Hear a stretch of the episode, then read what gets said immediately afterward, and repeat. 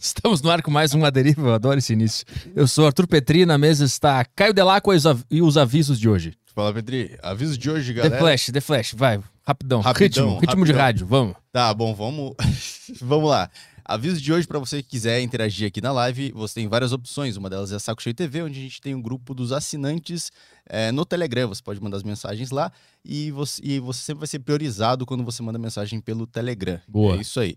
É, tem flowpodcast.com.br. Também você pode mandar suas mensagens lá pelas Sparks, que são as moedas da plataforma. Você compra mensagens de áudio, de vídeo ou de texto para mandar aqui pro programa para esse convidado que é o mais querido, o mais pedido do programa até então. É verdade. Também é, Yutoba, você pode mandar seus super bagos no Yutoba, mas se a pergunta for boa e você mandar ela normal, é, sem pagar nada, eu vou salvar aqui e a gente lê pro convidado no, no final. Mas eu acho que hoje vai lotar porque o Telegram é o lugar onde a, galera mais pediu. Já tá cheio lá? Música. Ah, já tem gente mandando, eu nem Ah, fiz tá. essa publicação lá, tem gente mandando. Boa, então Mas mande o é seu super aí. bago aí pra nós. É isso aí, pode mandar o super bago. Tamo ao vivo no site roxo e eu acho que é isso aí, de aviso. Então vamos lá, porque eu acho que, eu acho que de verdade é o convidado mais pedido na história desse programa. Sim. E, inclusive, tentei trazê-lo na época de Caio Botura. Falei com o Caio Botura, pediu o contato. Ele entrou em contato com o convidado de hoje e não rolou na época. Denúncias aqui. Não rolou. Nossa, por que, que será que não? Não lembro. Deixa eu pegar o telefone do Caio, eu aproveito e dou uma xingada nele. O que será que o Caio tá fazendo nessa hora, sabe, Arthur? Essa- Ele tá nos Estados Unidos ainda? Tá. Deve estar treinando agora, o Caio Bom. Botura. A última coisa que eu mandei. Aqui, ó. Wednesday, 19 de maio. Fala, Muzi. Ó. Tudo bem, meu amigo? Ó. Arthur Petri tem um podcast muito bacana e queria muito te entrevistar. Joga aí no YouTube, a Deriva Podcast. Se gostar, me fala que eu posso passar seu contato e ele vai te chamar. Aí, tu mandou, é mesmo filho da puta, vou conhecer. Na verdade, posso falar que eu mandei? Eu mandei. Ah, é, seu bucetudo. Aí, aí ele falou, yeah, bitch. Eu falei, motherfucker. E acabou, esse foi o convite. Ele é um imbecil, era pra ele ter mandado. O link. Caio, se você tá assistindo isso, você é uma anta, porque assim, eu só falo assim com quem eu gosto, seu animal. Gente que eu não gosto, eu trato de forma muito. Pois não, como vai? Bom dia, como vai você? Fala o seu bucetudo pra um cara, que tu não Cara, gosta. né? Não fala, de jeito nenhum. Aliás, se é teu amigo, né, ele tem que fazer alguma coisa, ou que doa ou que te agrida, né? Porque eu só É. acredito em amizade se tem algum contato físico ou alguma agressão moral, verbal, de alguma forma, né? Porque isso também induz intimidade, né? A agressão verbal, Claro. eu, eu também concordo com isso. Amigo que é amigo de verdade se xinga pra cacete. Não é? E se humilha, ele pega no calo do cara Sim. pra testar pra ver se ele tá inseguro ou não, pra deixar ele mais forte. Você já viu aquela história? Você tem um homem e uma mulher que encontram, respectivamente. O homem encontra um amigo, a mulher encontra uma amiga. Né? Aí a mulher olha pra mim e fala: Ai, querida, seu cabelo tá lindo. Ela tá pensando: Nossa, ficou horrível, esse loiro tá laranja. Aí outra, falsa, deve estar falando mal do meu cabelo. Aí ela responde: Ai, querida, são seus olhos. Essa vesga, agora eu bati nela. E aí as duas saem se beijando, só que se odiando, né? Aí um outro, ei, seu cuzão, esse cabelo horrível aí. Aí o Tá cara gordou, fala, né, o "É, filho da puta. Cara, aí um do outro, fala, pô, ficou meio o cabelo dele, acho que eu vou cortar no barbeiro que ele foi, né? Cara, é, é a vida, a estrutura da vida. Então estamos aqui com o grande Paulo Musi, esse homem maravilhoso, como eu já falei várias vezes aqui nesse podcast. E temos um presentinho da, da Insider, que nos mandou umas camisetas para treinar. Eles te mandaram esse kit aqui, ó, especialmente louco, ti. A Insider é, é a nossa patrocinadora aqui do Aderiva. Posso o- abrir? Claro, claro. Eu tô com a camisa da Insider também. Ela é, ela é boa pra caralho, porque tu pode treinar com ela e usar normalmente também, que ela não tem aquele tecido específico de ir na academia. Sei. E ela é antibacteriana também, ela não sua, ela não fede. Você que fede na academia, sabe aquele cheiro de pizza que às vezes começa a rolar na, na academia? É um cheiro meio de coxinha azeda, cara. É, tem essa coxinha, a coxinha azeda. E eles fizeram a camiseta antibacteriana, então não, Aliás, não gente, fede também. Tome banho antes de ir na academia. Não é porque você vai treinar que você tem que treinar fedegoso. Ou usa Ah. Insider. Pois é, também. Ela não, não, não precisa passar também, ela é maravilhosa. Tem as cuecas também, que as suas bolas ficam muito confortáveis, essa cueca Essa é também. importante. Bola é importante. Você sabe que o homem fica assado e isso é a candidíase masculina. Ah, é? E muitas vezes ele passa isso pra mulher. E aí a mulher fica com candidíase porque o cara vive assado. Por quê? Porque ele vive com a bola quente. Então, senhores, a gente começa hoje aqui no Deriva Podcast, né, pelas suas bolas mais geladinhas. né? Aqui, aproveita, compra a bermuda da Insider. Mas a bola, ela assa raspando na virilha ou na cueca? Ela assa raspando na virilha, contato Ah, tá. pele-pele, né? Ah, Aí vai tá. ficando aquela virilha meio marrom, assim. Você não sabe se o cara tá sujo ou se cagou, né? Aquela A do adolescente tem. Eu, quando eu era adolescente, eu tinha a virilha assada. Então, coisa de adolescente, né? Cara, que tecido maneiro. É bom, né? Obrigado, Insider. É bom, né? Ó, gostei. E camiseta é uma coisa que, cara, eu uso pra caramba. Meu, sensacional. Que tecido. Então a gente tem o cupom de desconto da Deriva, que é A Deriva 12. Deriva 12. No site da Insider Store, você entra lá, tem todas essas roupas lá para você comprar e usa o nosso cupom de desconto, a Deriva 12, 12% de desconto no seu carrinho, tá? É isso aí? Será que eu esqueci de alguma coisa? Que a primeira vez que a gente faz o merchan é sempre um pouco mais é um pouco mais travado, mas eu acho que eu deixei claro o que, é. Então entra aí, arroba Insider Store e usa o cupom de desconto ADERIVA15. Estou usando a camisa da, da Insider Store e ficarei até o final desse programa. Vamos lá. Eu sempre quis falar contigo porque tu é um cara que dá muita vontade de ser. Entendeu? Quando a gente te vê, eu penso, tu inspira pra caralho a pessoa que tá te vendo. E eu quero entender como que tu conseguiu chegar nesse ponto de ser esse cara que inspira. Principalmente eu queria entender quem te inspirou, quem são as tuas referências pra se tornar um cara que inspira outras pessoas. Caralho, Arthur, você quer que eu comece chorando já? Se fuder. Olha só. ahn, eu acho que a questão da inspiração. é- Essa é a primeira vez que eu escuto isso, né? Tem um- é, você é um cara que inspira a ser. É, é, eu escuto assim. Cara, você é um cara que dá vontade de ser amigo. Hum. Mas eu acho que a minha cara é a cara de ser uma pessoa que tem vontade de ter amigos. né? eu trato as pessoas como os meus amigos. É, ah, porque amigo você não faz, amigo você reconhece, sabe, Arthur? E se você não trata as pessoas como seus amigos, você nunca vai saber se aquela pessoa será seu amigo ou não. né? Lembrando que amizade, ela é, na realidade, uma convenção de valores e não, na realidade, interesse. Tá tudo bem ter interesse, né? Tem pessoas que vão se aproximar da gente por interesse, você vai ter outros interesses para essas pessoas. Só é errado quando você chama isso de amizade. Agora, amizade, amizade mesmo, e é o que a gente fala, né? É, não acredite em novos amigos, né? Por quê? Porque a gente chega numa certa idade que a gente tem muito mais interesses, né, objetivos, do que, na verdade, amizades. É por isso que quando a gente vê, vai ver o tempo passar, fica tão difícil de fazer uma amizade. A gente é tomado pelo nosso trabalho, pelas nossas responsabilidades, portanto, é muito mais fácil que existam na nossa frente pessoas que tenham interesse. Que eu te falei, não tem nada de errado com isso, né? Se for transparente e lícito. Então, se é uma coisa transparente, interesses, interesses, estamos juntos, faremos isso, não somos casados, né? Vamos realizar essa, essa determinada atividade aqui. Agora, a amizade, ela é uma coisa que muito mais cara, muito mais rara, e como a gente não tem mais tempo livre como a gente tinha na adolescência ou na nossa juventude, que a gente frequentava lugares e que esses lugares eram frequentados por pessoas de mesmos gostos, valores né, e, e hábitos que nós tínhamos, é, é realmente mais difícil né, você fazer amigo. Por exemplo, ah, vou fazer amigo na porta da escola buscando a minha filha. Difícil, né? A única coisa que a gente tem em comum né, com os outros pais é que a gente tem filhos, né? Uhum. E venhamos e convenhamos, Arthur, você não precisa ser muito inteligente para ter filho, né? Você também não precisa ter muitos valores para ter filho. Né? Você só precisa estar equipado para isso. né? É, de outra sorte, né? Você vai fazer amigo no supermercado, meu, você não julga as pessoas pela lata de sardinha que ela compra, né? Então, não quer dizer, se a pessoa tá comprando uma lata de sardinha, ela deve ser gente boa, né? Ah, mas a academia, cara, academia, você vai para treinar, você tem aquele tempo colado que você não consegue transformar isso em outra coisa que não o treino. Não dá tempo. Então, eu trato as pessoas como amigos porque quem sabe eu reconheço um amigo no meio disso e quem sabe ele me reconhece. Nesse sentido é, é- é que eu entendo ah, ah, talvez essa essa empatia, né? Porque é muito fácil você se sentir empático a uma pessoa que te acolhe, a uma pessoa que te trata bem, a uma pessoa que te recebe, te compreende. Né? E é bom isso. Né? Não, não é uma coisa gostosa de você sentindo seu dia, pô, essa pessoa está disposta a me ouvir. Tu acha que é mais difícil de encontrar isso depois que a gente conquista bastante coisas na vida e vira um.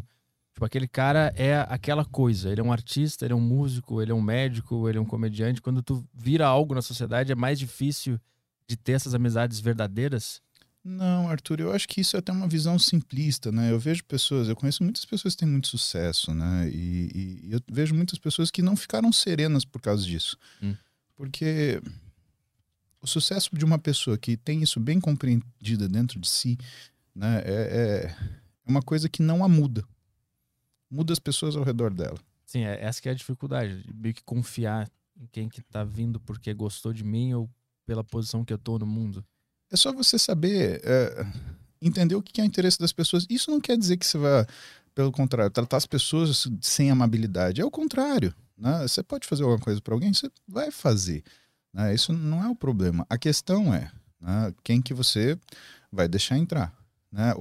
Você estabelece no relacionamento do dia a dia determinados limites que vão te trazer segurança, mas isso não quer dizer que você vai tratar mal as pessoas, ou pelo contrário, que é o que eu te falei da visão simplista, né? Aquela pessoa que nunca teve alguma coisa diferenciada para dividir com alguém. Quando ela tem essa coisa diferenciada, o que, que ela faz? Em vez de dividir, ela reclama que ela tem que dividir. Hum. Ah, agora quer saber de mim? Agora quer ser meu amigo? Agora. Cara, mas sim, agora que você representa alguma coisa, agora que você é interessante. Tem gente que vai se aproximar de você por uma questão de interesse. É assim, não- isso não está errado, né? É o que eu te falei. O errado é prometer a amizade, né, travestida de interesse. Isso, isso é ruim, aliás, é, é disfarçada com interesse disfarçado. Isso é ruim. Agora, ah, se você não, não, não quer entender que as pessoas elas têm as motivações delas, você também deixa de ser uma pessoa, porque todo mundo tem isso, todo mundo é assim. né? Ah, essas pessoas que eu te falo, que encararam o sucesso com serenidade, são pessoas que sempre se colocaram no seu lugar.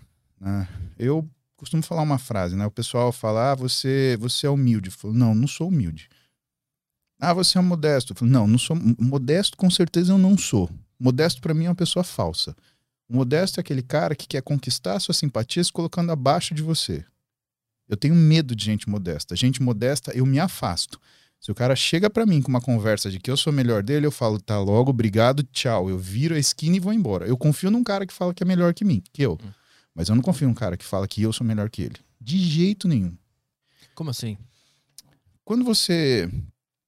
A modéstia é um mecanismo de você fazer um afago no ego de uma pessoa. né? Então, sempre que alguém quer alguma coisa de outra pessoa, ela vai buscar um approach. né? E muitas pessoas elas utilizam a modéstia para fazer esse approach. Ah, entendi, entendi. Então eu vou, chego para você, ô Arthur, cara, olha só, seu programa é tão legal, eu tô querendo sua mídia, né? Então, cara, hum, hum, você é genial. Você já parou pra pensar? Cara, você devia escrever um livro. Aliás, todo mundo tinha que saber quem é você. De repente, um dia, alguém já te falou isso? Eu podia ir lá para falar isso para você. Aham. Arthur, é isso. Agora, humildade, né, ela não é bem aquilo que. Humildade é uma coisa importante, é um valor importante, mas assim, eu tenho consciência, né, não de ser uma pessoa humilde, eu sei o meu lugar. Eu não me rebaixo para ninguém, não me coloco acima de ninguém. Eu tô com a galera, eu tô junto com todo mundo. Né? É, Isso é um pensamento socrático. né? Não existe ninguém melhor do que ninguém, porque não existe ninguém pior do que ninguém também. A gente tá mais ou menos, tá todo mundo na mesma, na mesma situação, vivendo a mesma vida, sob as mesmas condições. O que varia são as atitudes que a gente toma. Hum. né? E nesse sentido é que aí a gente avalia esse tipo de coisa. Né? Mas quando uma pessoa consegue tomar atitudes melhores que a outra, ela não, s- não se torna uma pessoa melhor que a É outra? difícil fazer essa análise porque ah, a gente tem que entender em que circunstâncias que isso acontece. Sabe? Existe uma coisa que chama médico do dia seguinte, Arthur. Então, eu já vi isso várias vezes acontecer quando eu era aluno de medicina. O médico do pronto-socorro, 2h37 da manhã, sem comer, sem dormir, com vontade de fazer xixi, cansado, chateado porque ele brigou com a namorada dele antes de vir pro plantão, porque ela pediu para ele ficar mais em casa, porque ele tá dando cinco plantões por semana. Mas ele precisa garantir aquele dinheiro, porque é isso que faz com que ele tenha condição de comprar a casa dele, ter um pouco mais de conforto, poder casar com essa menina e poder oferecer para ela algum, pouco, algum conforto a mais. E ele tá lá batalhando no plantão, esqueceu tudo isso, deixou dentro de casa, mas ainda fica moendo. Em algum canto ele viu um paciente numa situação de emergência. Esse paciente ele estava agitado, nervoso, com dor, a família estava junto. A mãe estava reclamando que não era atendido, o pai estava brigando com segurança, o irmão estava lá chorando, a irmã estava desesperada, arrancando os cabelos, e o paciente estava sofrendo, angustiado. Esse cara admitiu esse paciente na sala de urgência, conseguiu contornar toda a situação com a família e trazer conforto para o familiar, conseguiu provocar confiança nesse paciente, conseguiu fazer o diagnóstico, conseguiu estabilizar o paciente. No dia seguinte, o paciente está internado no leito 23B da ala de clínica médica. E aí, chega-se para passar a visita e um médico olha ali e fala: ah, Veja bem, eu não sei como é que esse médico não viu. Isso é um caso clássico de piriri pororó. É fácil, qualquer um faz isso. Antônio Carlos Lopes, que talvez um dos melhores clínicos do Brasil, se não o melhor clínico do Brasil, uma vez ele sentou comigo e falou assim: Paulo, você tem que lembrar que é fácil ser médico do dia seguinte. É fácil você tomar a decisão ou chegar à conclusão se você está no ar-condicionado, se o dia está tranquilo, se você acabou de tomar um café, se o seu avental está passado, se você dormiu a noite passada, se você comeu na hora do almoço, se você tomou um bom café, se tua mulher te beijou antes de você sair de casa, se você conseguiu deixar seu filho na escola, ele sorriu para você e falou: Tchau, pai, um beijo para você, te espero na saída. Assim é fácil tomar decisão. Vai lá no calor da briga. Então, quando você fala as melhores decisões, eu te pergunto, mas em que circunstância, Arthur? Porque o cara na noite, ele pode não ter feito, talvez, de forma perfeita, mas ele salvou a vida do paciente. E o cara do dia? Ele sabe o perfeito, mas ele não fez absolutamente nada. Uhum. E a gente abre espaço para uma situação que é a questão do julgamento. E eu te pergunto, quem é que tem o direito de julgar quem?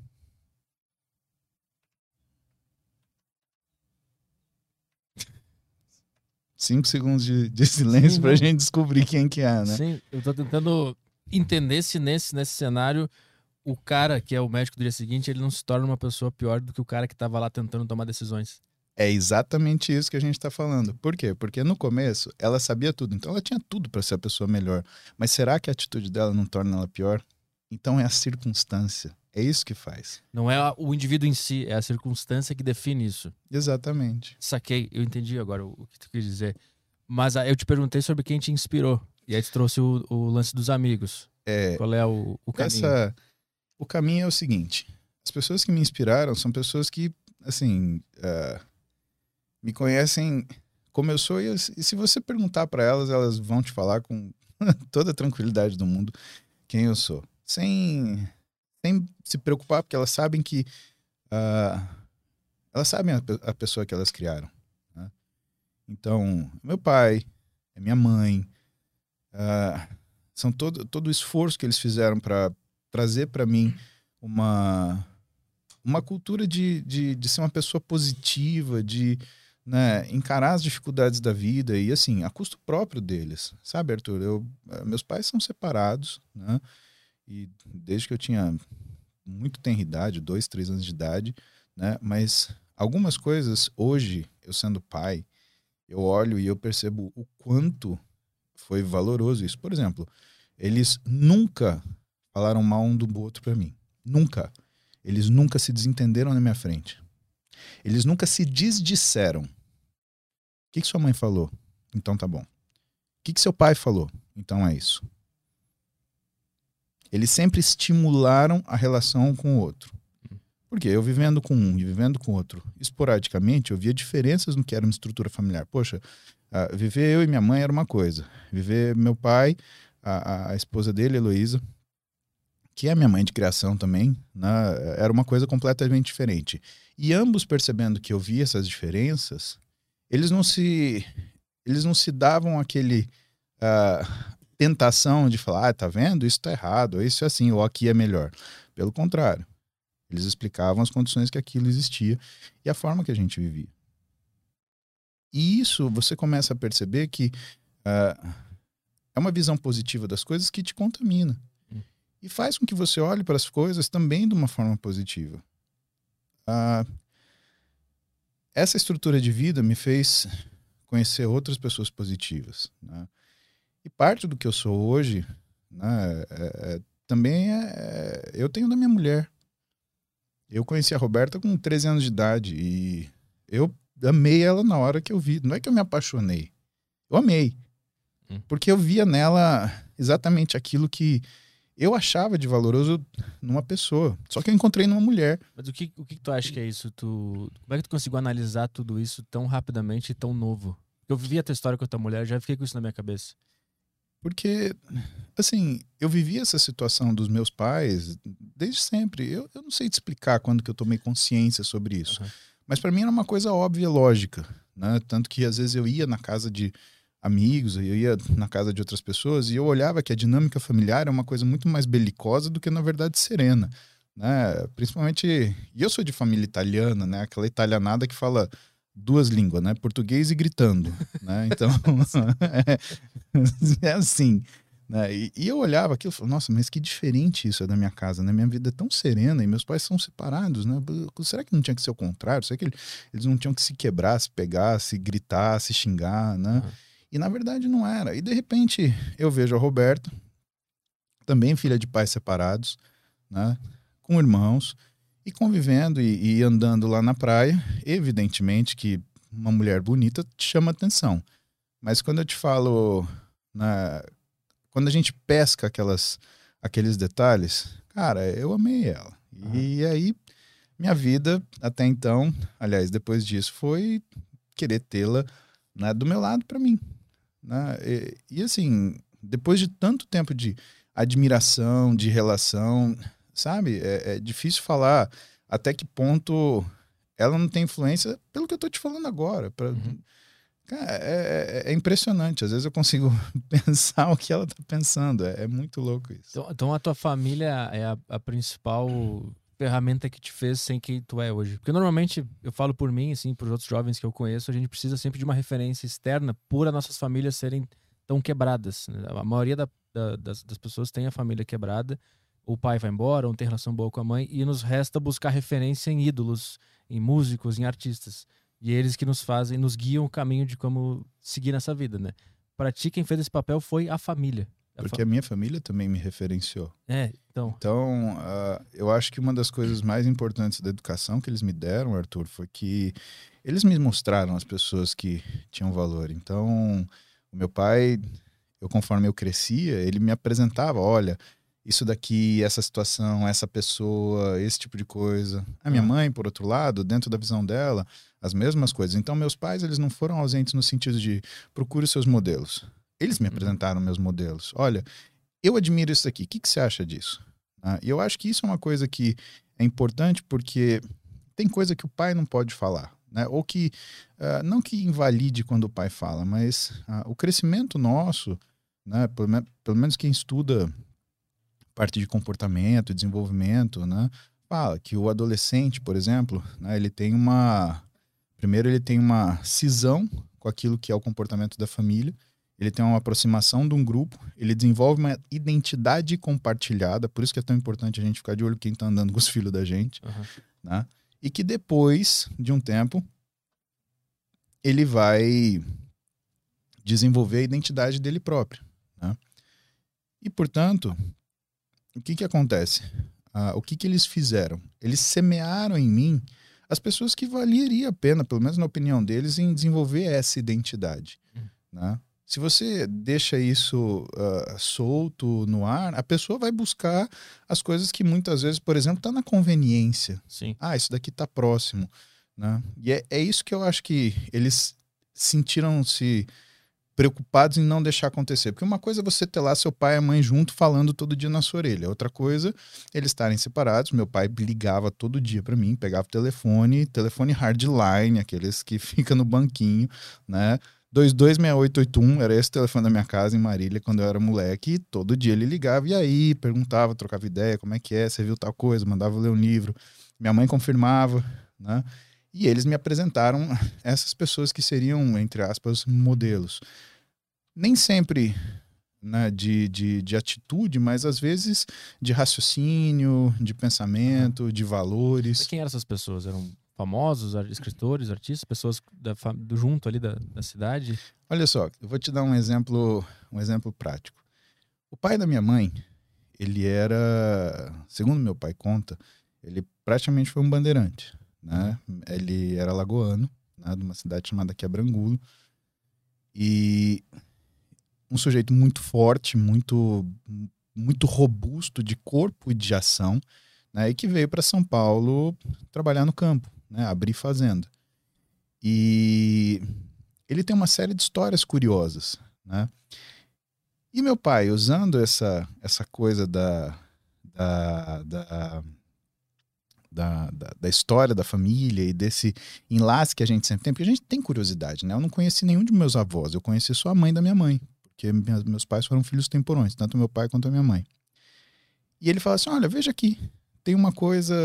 Pô, você quer ser médico, né? Porque eu falo que eu queria ser médico desde moleque.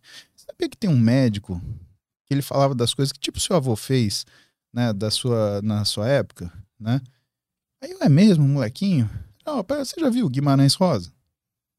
Pô, eu li Guimarães Rosa, eu tinha 10 anos de idade, 11 anos de idade. Uhum. Né? E, só que, assim, Arthur, isso não é uma coisa uh, estratosférica, porque a gente não tinha internet, a gente não tinha nada, a gente tinha né, livre recurso. A única coisa que ele fez falou assim: ó, você quer saber mais um pouco do tipo de gente que era teu avô? Tá aqui, lê que você vai ver o que, que é esse pessoal. Né? Tá certo que ele era do Nordeste, que a Rosa era um pouquinho mais abaixo, mas tá ali pertinho e assim, ele era um grande um grande narrador e, e ele narrava com muita precisão. Ele, ele tinha uma, uma descrição muito rica das pessoas, dos ambientes, uhum. principalmente das sensações. Uhum. Né? E dessa forma, eles foram me formando a, a, até de uma forma intelectual para buscar esse tipo de, de situação e entender que tudo que uma pessoa que precisa te orientar ou precisa te inspirar na vida, ela, ela tem que ter, ela tem que ser completa, né? É muito fácil hoje você vender alguma coisa para alguém, principalmente numa estrutura digital, onde a pessoa está te vendo aquela vez e está conhecendo você e gostando daquilo que você está falando. Entre uma pessoa que você consegue ter toda a dinâmica ou toda a, a, a gama do que, ela, do que ela foi capaz de construir. Né? É, é, é o dilema da fama e do sucesso. Né? Se a gente falar, por exemplo, o nome de um cantor famoso, todo mundo sabe responder, mas você sabe quem? Você sabe de cor? O nome do cara que descobriu o DNA, né? Sabe uhum, o ano uhum. que foi. Uhum. Né? Quem que é o famoso, quem que é o cara do sucesso, né? Eu acho que, de certa forma, né? e isso é uma frase que a Roberta gosta de falar muito, né? E o meu pai, ele complementa com esse com esse esse detalhe. E é muito curioso quando tá eu meu pai a Roberta a Heloísa a gente tá no sítio conversando porque é engraçado né? Chega uma hora que parece que a filha é ela né? Eu que sou o, o genro né? Porque eles se entendem muito bem. Mas uh, o que eles me oferecem o que me ofereceram meu pai e minha mãe era essa estrutura de olhar de uma forma completa o olhar holístico olha quem é, olha o que está falando, olha a motivação. Né? Às vezes as motivações das pessoas elas falam mais alto que as ações delas. Por isso que eu te falei, o que, que determina o que, que é o bom ou o mal, certo ou errado? É a circunstância. Né? A circunstância que, por exemplo, até faz o ladrão. Dizia minha avó que a uhum. diferença do ladrão né? É oportunidade. O cara que rouba um centavo vai roubar um milhão. Se você andar com gente que rouba um centavo, cuidado. Pode ser que um dia você acorde sem sua carteira, né? Isso em tudo na vida, né? Meu? Mas em algum momento tu teve aquela fase de revolta com a família que todo adolescente tem? Difícil perguntar. Você tinha que perguntar para sua, para minha mãe, cara. Mas assim, é, eu a gente tinha uma vida muito justa, assim, no sentido de não cabia muita muita, muita discussão. Uhum. Né? É, eu e minha mãe, uh, com as tarefas da gente viver e de tocar as coisas que a gente tinha para fazer para frente, né? O meu pai distante, sem poder ajudar a gente, mas sempre ajudando mesmo na distância, né? Meu pai, cara, se eu te falar, minha mãe, a gente diagnosticou um câncer né, no ano passado, no final do ano passado. Quem mais me ajudou foi meu pai e a Elo a esposa dele, que eu te falei, a minha mãe de, de criação, uhum. né, de, do coração. É, é, foram as pessoas que mais me ajudaram, né, mas de disparado, assim, né, de ir atrás do convênio, e putz, o convênio não quer pagar o tratamento, aí corre para lá, corre para cá, procura uma pessoa para cuidar, sabe? Uhum. É, e aí você percebe, né, que é, algumas relações de antagonismo são criadas de uma forma cultural muito esdrúxula, né? Às vezes você vê na novela pai e mãe que mora junto brigando, pai e mãe separados, se ofendendo, se agredindo, né? A vida não é a novela. A vida que eu conheci foi essa. Pessoas que construíram uma coisa boa junto, entenderam que a época daquilo acabou e que continuaram essa amizade porque se conheciam desde a idade que eu conheci a Roberta, por exemplo. Uhum. Né? E que na hora da necessidade, ou seja, quase 40 anos depois que se separaram, né? um acudiu o outro.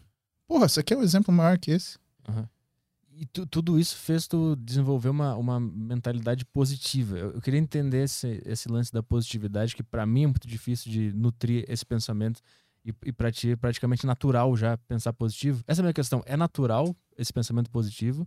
Ou ele, ele tenta combater o, o pensamento negativo, que é o natural de fato?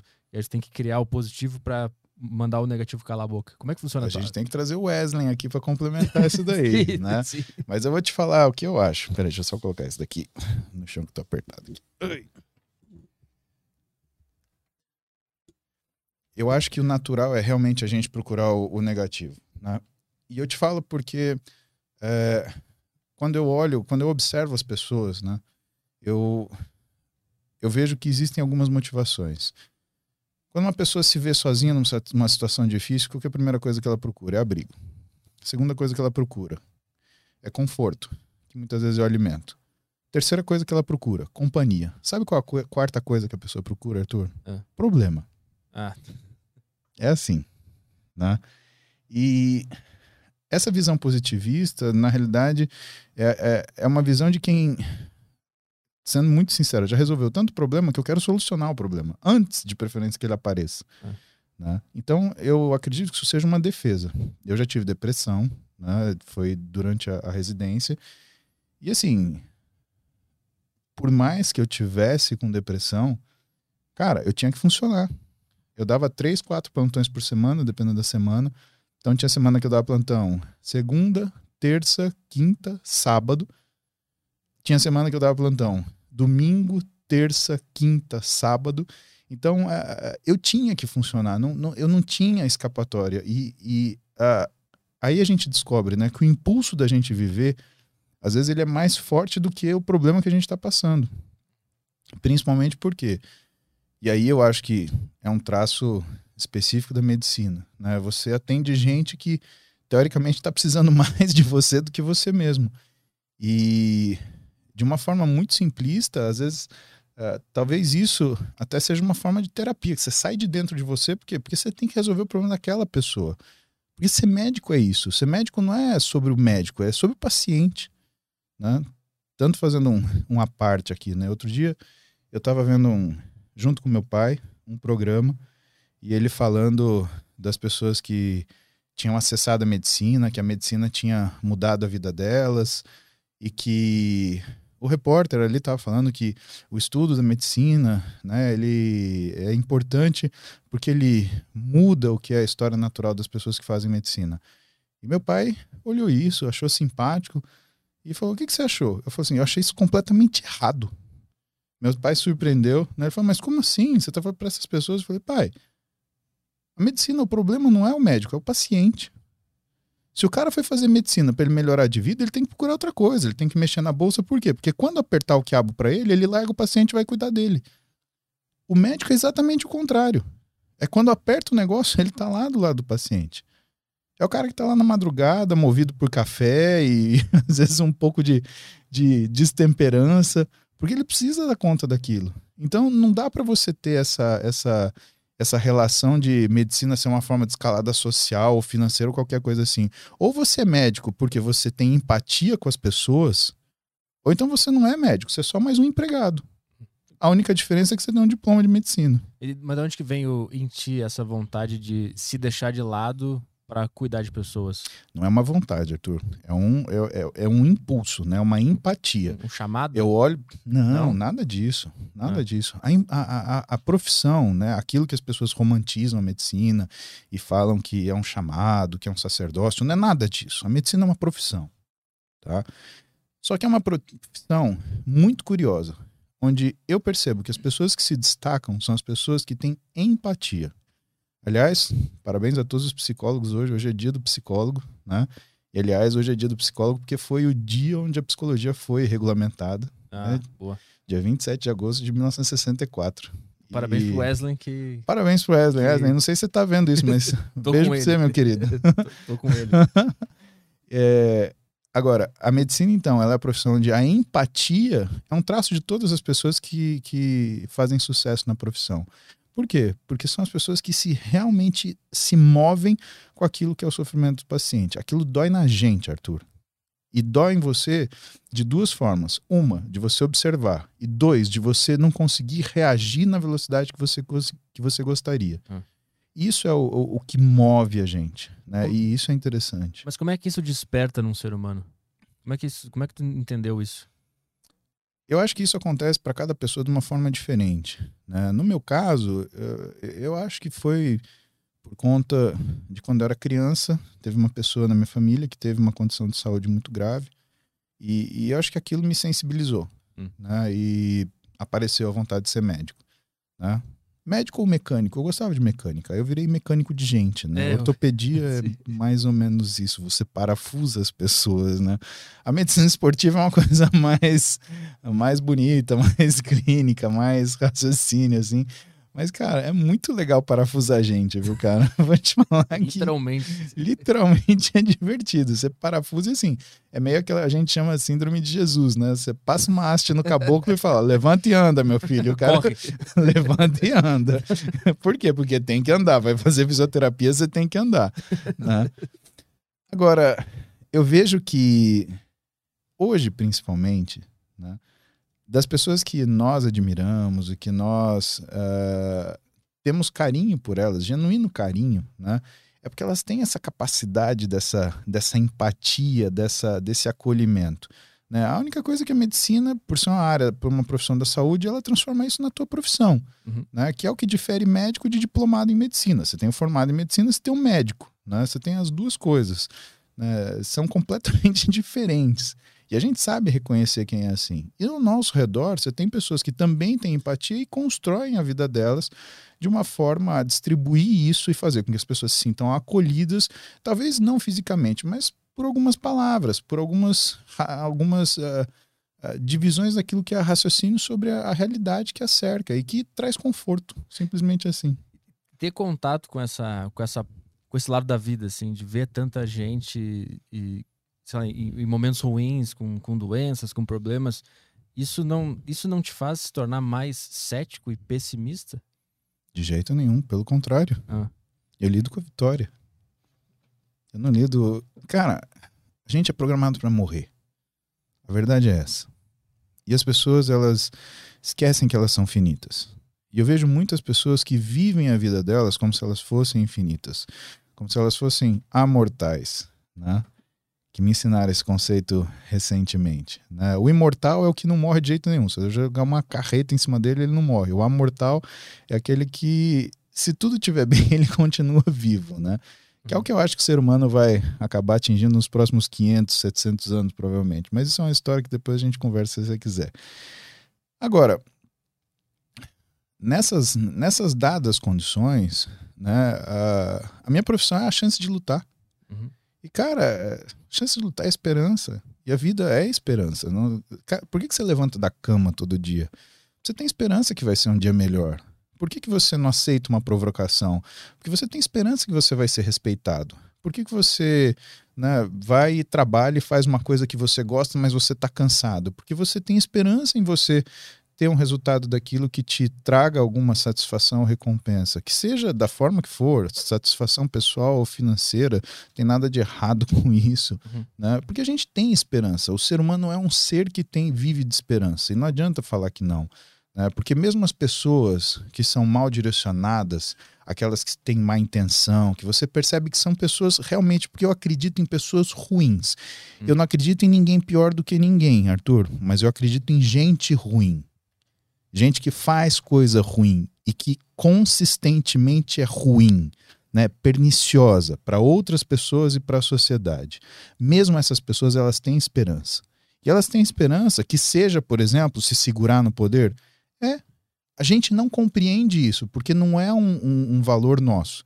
Mas essa pessoa tem esperança também. Vai tentar tirar o poder dela pra você ver como ela se agita e se, se rebola inteira. Uhum. Inclusive, acho que um, um ato de maldade é um ato de esperança daquela pessoa que tá cometendo aquela maldade, né? Ela tem Exatamente. esperança que aquele ato deixe ela bem ou a, ou a Traga uma dela- recompensa, que é. É. Aí são a questão dos valores, né? Aham. Cada um tem o seu valor e, e às vezes a gente né, ah, ah, acha que a gente pode julgar o valor do outro. Não pode, né? O que a gente pode fazer é se afastar. Né? Você Se afasta daquilo. Putz, isso daí não funciona. A única coisa é, quando é uma coisa que você não consegue se afastar e que isso afeta a sua vida, aí o ideal é você combater. Por quê? Porque do mesmo jeito Uhum. que você está sendo agredido, muita gente vai ser. Uhum. Eu eu te perguntei aquele negócio da, da- antes da medicina trazer um ceticismo ou não, porque vendo de fora, obviamente, uma visão de um leigo, assim, quando tu vê assim, um conceito de câncer, por exemplo, uma coisa que acontece ali sem um agente externo, né? Me corrija se eu estiver errado, assim, ele, ele surge sozinho por causa dele ali.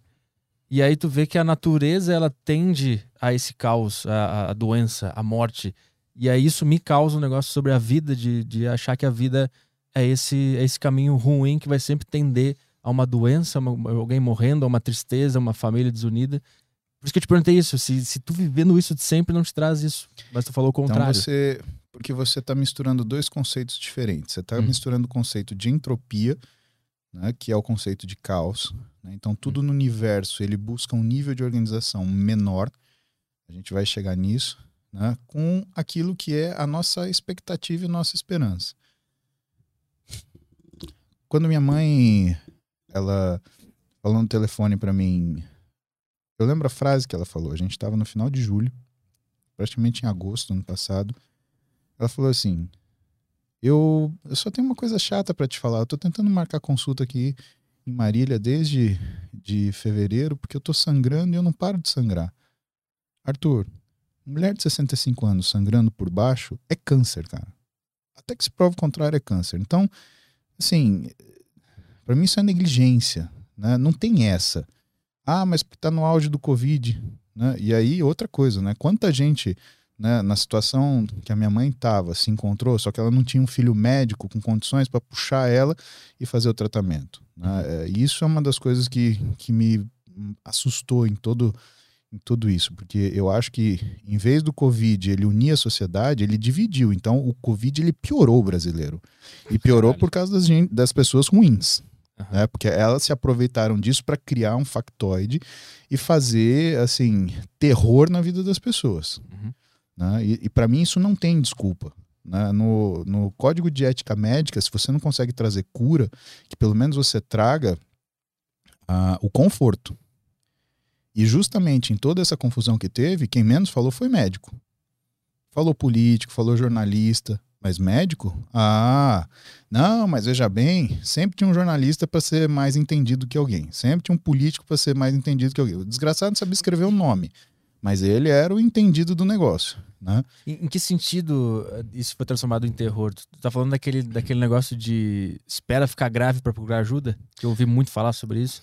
Na verdade, eu acho que ah, em toda a trajetória, né? Hum. é, eu acho que tirou-se a palavra dos médicos né, e entregou-se a palavra para narrativas. E essas narrativas, essas pessoas elas não têm noção, né, ou têm noção, essas pessoas ruins, elas têm noção do quanto isso ia machucar a população, que é o pessoal que fala, né, o quanto pior, melhor. Porque dentro disso consegue né, ganhar as vantagens que se espera. Mas, ah, voltando né, para minha mãe, toda essa situação, né, ela liga para mim e eu falo, bom, então vem para cá agora. Aí contratei um motorista, mandei buscar minha mãe Marília, porque ela tava com medo de pegar ônibus, de fazer isso. Não, não tem problema. Eu não consigo te buscar, mas eu dou um jeito. Contratei um motorista, o cara veio, buscou ela. No dia seguinte, né? Eu liguei pra Carla, pra, pra médica dela aqui em São Paulo, a Carla Delácio Lopes. Falei, Carlinha, minha mãe tá sangrando por baixo. Não, peraí que eu já vou encaixar ela na colposcopia. Achou a melhor médica de São Paulo que faz colposcopia. Já, minha mãe já fez o exame, já colheu o material. No dia seguinte já estava com a imunistoquímica positivo para câncer, sabia até que célula era. Cinco dias depois, minha mãe estava sendo operada com um robô no Hospital Moriá pelo João, que o João Manzano, que é um dos caras que ensina a cirurgia robótica no Brasil, é o chefe do Einstein nessa parte de cirurgia robótica, é o cara que instrui as pessoas, né? E minha mãe estava livre da doença, livre de fez uh, esvaziamento de gânglio, então estava tudo bem. Só que por conta da demora do diagnóstico, minha mãe teve que fazer químio e agora ela está terminando a rádio, tá? Mas veja, Arthur, por mais nefasta que seja essa situação, a gente tem que lembrar as coisas que que tem valor pra gente. Para mim foi uma barra, porque eu não falei para minha mãe que ela estava com câncer. Eu só falei para ela depois da cirurgia, quando ela estava bem acordada e indo para casa. E por que que eu fiz isso? Porque toda a minha vida com a minha mãe, ela falava do medo que ela tinha de ter câncer, porque o meu avô morreu de câncer de, de, de próstata, né? E minha mãe pegou essa, essa fobia, né?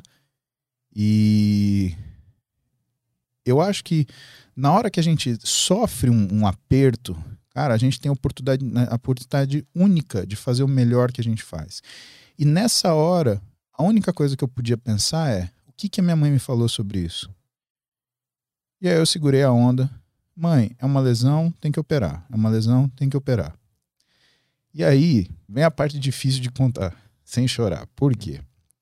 Porque aí vem a lição de dignidade. Terminada a cirurgia, minha mãe acordada no outro dia já tinha levantado, se locomovido, né? Essas maravilhas da cirurgia robótica, né? Essa era uma cirurgia que, por exemplo, eu aprendi no Hospital São Paulo, só que a pessoa ficava debilitada porque abria ela do estômago até a, a sínfise pública, de cima a baixo, revirava tudo que tinha lá dentro. A pessoa demorava um mês só para acordar, né? De tão brutal que era essa cirurgia. Minha mãe no dia seguinte estava andando, indo de pé fazer xixi sozinha, né, tranquila, né? E aí eu vendo que ela estava bem recuperada, sentei com ela, falei: "Mãe, então deixa eu explicar para a senhora o que aconteceu. Eu trouxe a senhora assim, porque sangramento assim é uma coisa perigosa. Eu achei que pudesse ser um câncer, fez o exame, achou que era um câncer, só que a gente operou e a senhora está curada. Então é isso que eu queria falar para a senhora. Arthur, um segundo para respirar. Ela virou para mim e falou assim: Eu sabia. E por que, que eu tenho que respirar? Porque aí quando a gente quando a gente fala que uma pessoa é muito boa, que é uma mãe pra gente, você consegue entender por que, que a gente fala isso. Por que, que é, esse, esse bom extremo te remete à mãe? Porque aí minha mãe vira para mim e fala assim: é que eu não queria te preocupar. Ou seja, ela pegou toda a fobia que ela tinha de anos e anos, guardou numa caixinha, fez eu achar que eu estava enganando ela, para depois, quando tudo tivesse resolvido, eu falasse, mãe, truco, e ela falasse, seis. Simples assim. Uhum. Então, essas coisas, elas mostram pra gente que Vale a pena você ter esperança, vale a pena você pensar do lado positivo, porque, Arthur, você não tem outra saída. Você vai fazer o quê? Você vai se largar na linha do trem e, e deixar aquilo passar por cima de você? Vou te contar uma outra história que é relacionada a isso. Minha segunda prova de vestibular. Eu já não tinha passado em medicina, era a segunda vez. Eu tinha 17 anos, eu estava estressado, eu estava ansioso, eu estava notando que, por ter estudado no interior, eu tive uma formação fabulosa. Né, do ponto de vista humano, eu, na minha, no meu querido Colégio Cristo Rei, cara, eu tinha psicodinâmica de grupo, eu tinha religião, eu tinha coisa que fazia você virar homem, assim, não no sentido de gênero, mas fazia você virar gente, né? Você reconhecia o outro, você tinha dinâmica, você tinha, cultura na escola, né? E eu paguei um preço, né? Porque aí eu vim fazer vestibular com os caras que, meu, ficava matando questão das sete da manhã às sete da noite. E agora, como é que eu vou fazer isso? Como que eu vou chegar perto desses caras? Mas meu pai, muito tranquilamente, ele falou: faz seu trabalho, você só precisa ser organizado. E eu me organizei ali, criei um sistema meu ali de estudar. E fui muito bem sucedido e passei. E aí meu pai no carro de volta, depois que a gente fez a matrícula na faculdade, ele pergunta para mim desse jeito: O que, que seria teria feito se você não tivesse passado? E naquele minuto, Arthur, me ocorreu de pensar: por que, que meu pai está perguntando isso? qual é o interesse dele em querer saber o que, que eu teria feito? E aí eu respondi com inocência e com imaturidade. Eu falei, rapaz, eu não sei, eu não sei o que eu teria feito. No sentido de, eu estaria desesperado, eu estaria desistido. Ele virou para mim, Arthur, e falou assim: você teria feito de novo. E você teria feito melhor. A lição que a gente pega disso é uma lição muito simples. Independente das vezes que você tentar e falhar, você tem que ser, ser, ser capaz de entender que, primeiro, você tem que se perdoar. Porque se você fez seu melhor, não tem por que você se lamentar do resultado que você teve. Você fez seu melhor, você fez seu trabalho. Agora, independente das vezes que você tentar e falhar, você tem que perceber que você vai falhar melhor. Hum. E quando você falha melhor, quer dizer que o sucesso vem. E isso é um indício para você não desistir, para você não, não, não, não abandonar o que é o teu sonho. Eu poderia ter falhado sim na segunda vez que eu prestei o diabo da medicina, mas não falhei. Eu fui melhor, eu fui melhor o suficiente para passar. Se fossem outras circunstâncias, se estivesse 126 caras sido melhores do que eu, eu teria ido da mesma forma, só não teria passado. Mas eu teria ido melhor. Eu teria falhado, mas teria falhado melhor. A circunstância fez com que eu passasse. Então, a, a, o segredo é esse, né? Você tem que continuar fazendo aquilo que você acredita, né? Ou aquilo que você se programou para fazer, porque o que é a distância do sucesso para o fracasso é quantas vezes você vai tentar.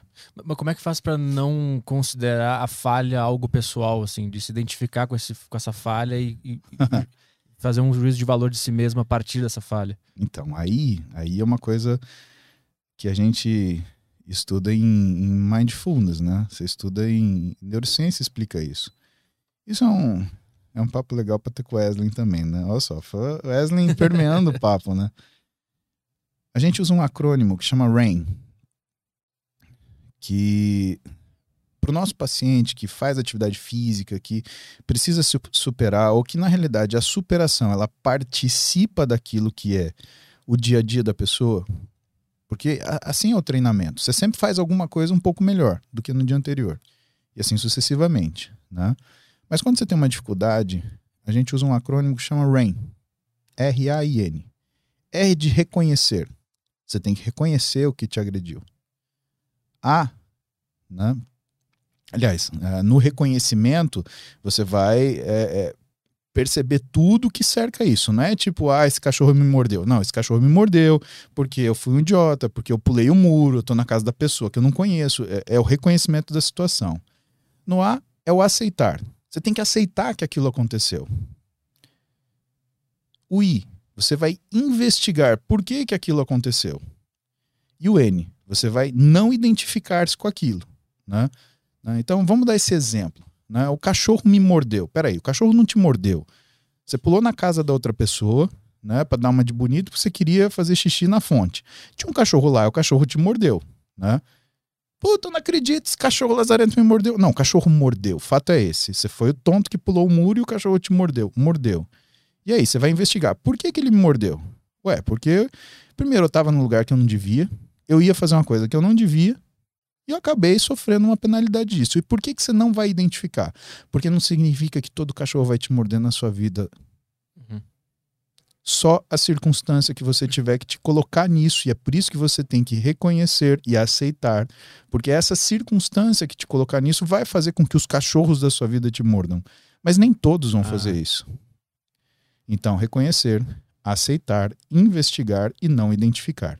Não aceitar aquilo como uma verdade absoluta sob qualquer circunstância. Foi isso que tu, que tu fez na hora do vestibular? De certa forma, sim. Né? Você olha quando você não passa a primeira vez, você fala, mas eu estudei o máximo que eu pude.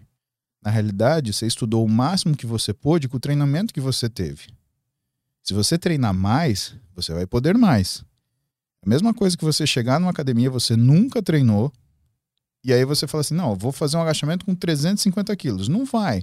Você vai fazer isso ao longo dos anos de treinamento que você fizer. Você vai começar a fazer agachamento com o peso da barra, que são 10 quilos, 20 quilos, né? E com o tempo você vai colocando essa carga. Uhum. O estudo para concurso, ele é como se fosse um treinamento. O músculo só que é diferente. Mas ele é um músculo também, o cérebro, né? Ele reage como um músculo. E isso queria dizer o quê? Que, cara, com mais um ano de treino, esse músculo vai estar tá mais forte. E eu vou conseguir fazer melhor o que eu já faço bem. E assim sucessivamente.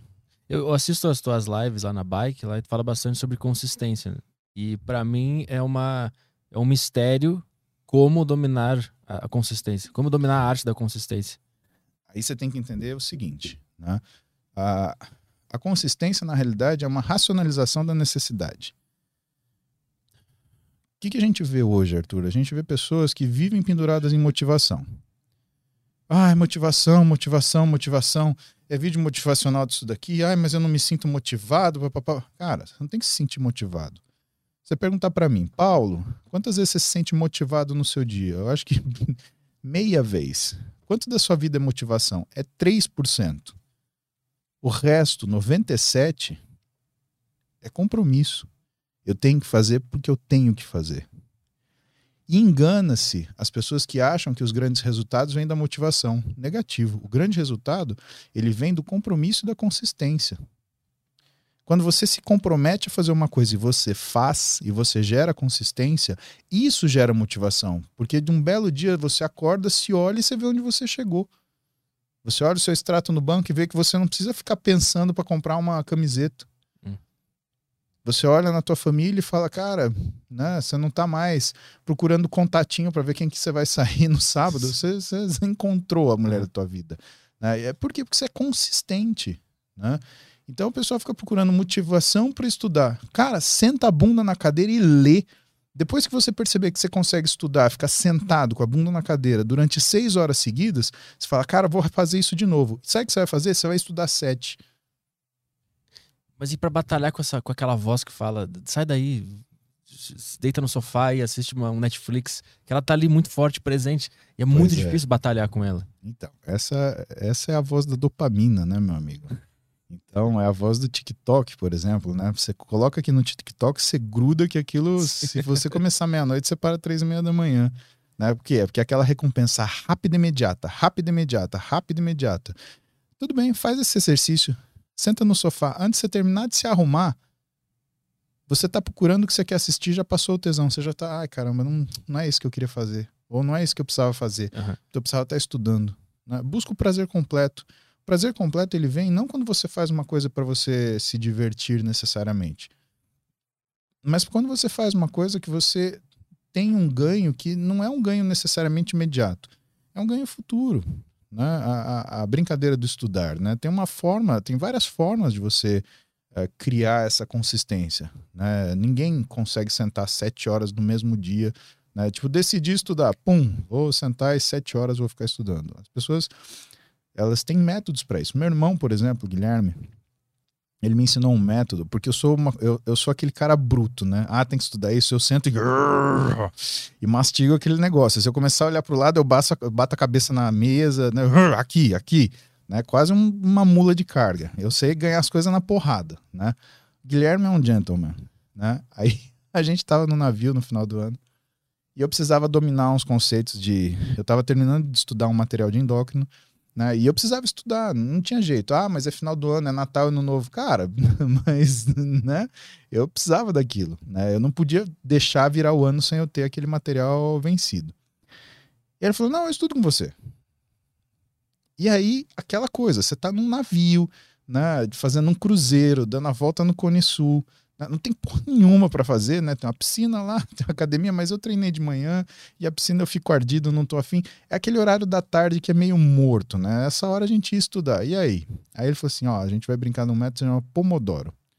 Nós vamos ficar estudando 50 minutos, 10 minutos a gente vai falar bobagem que não tem nada a ver com aquilo que você está olhando. Mas nem me comenta aquilo que você está estudando. Se você quiser fazer isso na hora do estudo, beleza. Mas nesses 10 minutos a gente vai fazer qualquer outra coisa. E o Guilherme me ensinou isso. E aí a gente foi fazendo.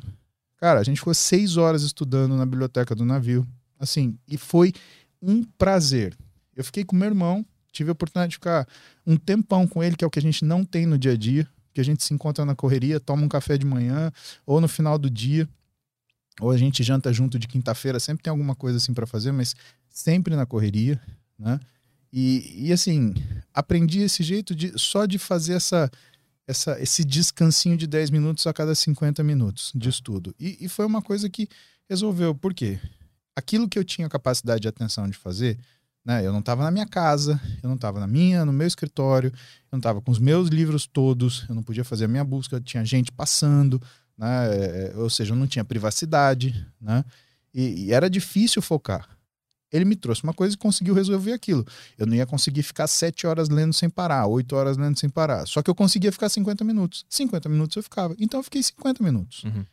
Descansei 10 minutos. Consegui ficar mais 50. Então, quando a gente encontra uma tarefa muito difícil, quebra ela. Quebra. Eu precisava estudar oito horas. Mas eu não ia conseguir na porrada que nem eu tô acostumado, porque eu não estava no meu ambiente. Então ele me ensinou a quebrar e fazer esse método Pomodoro e seguir assim. E, cara, foi uma das grandes coisas que o Guilherme me ensinou. Tu tem que criar quase que um sistema para enganar essa voz que, que quer te tirar do teu objetivo e tal. Tem que meio que domando ela, meio que tipo uma torada, assim, tu vai enganando ela. Vamos por aqui, aí tu tira o pano. Porque essa voz, ela muda de discurso, Arthur. Então, É. quando você deitar no sofá para assistir o Netflix, vai te dar vontade de comer alguma coisa. Quando você chegar na frente da geladeira, vai te dar vontade de pedir no iFood. Quando você for pedir no iFood, você não vai saber o que você quer, você vai querer voltar para a sala, mas tomar uma, uma- um refrigerante. né? E assim, tudo vai mudando e passa o dia e você não fez nada. Sim. Nada, nada, nada. Tu, tu tem essa voz em ti? Claro, todo mundo tem. Mas ela, ela tem algum ela tem algum poder de ação ou ela tá bem domada? Ela tem poder de ação. Eu acho que quanto mais quanto mais forte para você fazer as coisas que você eh, precisa fazer, mais difíceis essas coisas são e portanto mais forte é a voz. Ah. Então quando eu sento, né, eu não sento para fazer uma palestra de ah como é legal treinar com o Paulo Musa. Eu sento para fazer um curso de pós-graduação de 16 horas que tem 700 slides, né? E eu baixo 500 artigos para poder fazer isso. né? E eu tenho um dia para fazer isso. Né? Então não é só um trabalho grande e árduo, é um trabalho grande e árduo que eu tenho que fazer eficiente porque eu tenho pouco tempo para resolver. Né? E porque você tá tentando combater essa voz ao mesmo tempo. Exatamente. Acho Quanto que- pior o trabalho, Aham. mais alta essa voz fala. A verdade é essa. Se você tiver, por exemplo, que lavar louça, é facinho. Lavar louça é uma coisa mecânica. Eu adoro lavar louça, por exemplo. Eu gosto porque é uma coisa mecânica que me tira completamente a- a- o raciocínio das coisas. Uhum. E quando eu tô lavando louça, eu tenho até uma forma de lavar louça, né? Eu pego, lavo primeiro as duas bacias, né? As duas cubas. Uma eu deixo as coisas sujas e outra eu deixo as coisas lavadas. Aí o que, que eu faço? Eu ligo a água quente, deixo de molho na água quente os- as, as, as louças sujas, né? Desligo a, a, a, água e vou ensaboando todas e colocando no lugar limpo. Quando eu coloco tudo no lugar limpo, eu ligo de novo a água, enxago, né? E jogo na outra bacia. E assim eu crio um sistema, me divirto de criar sistemas de lavar louça, que é uma coisa absolutamente, absolutamente manual, não tem nada de intelectual nisso.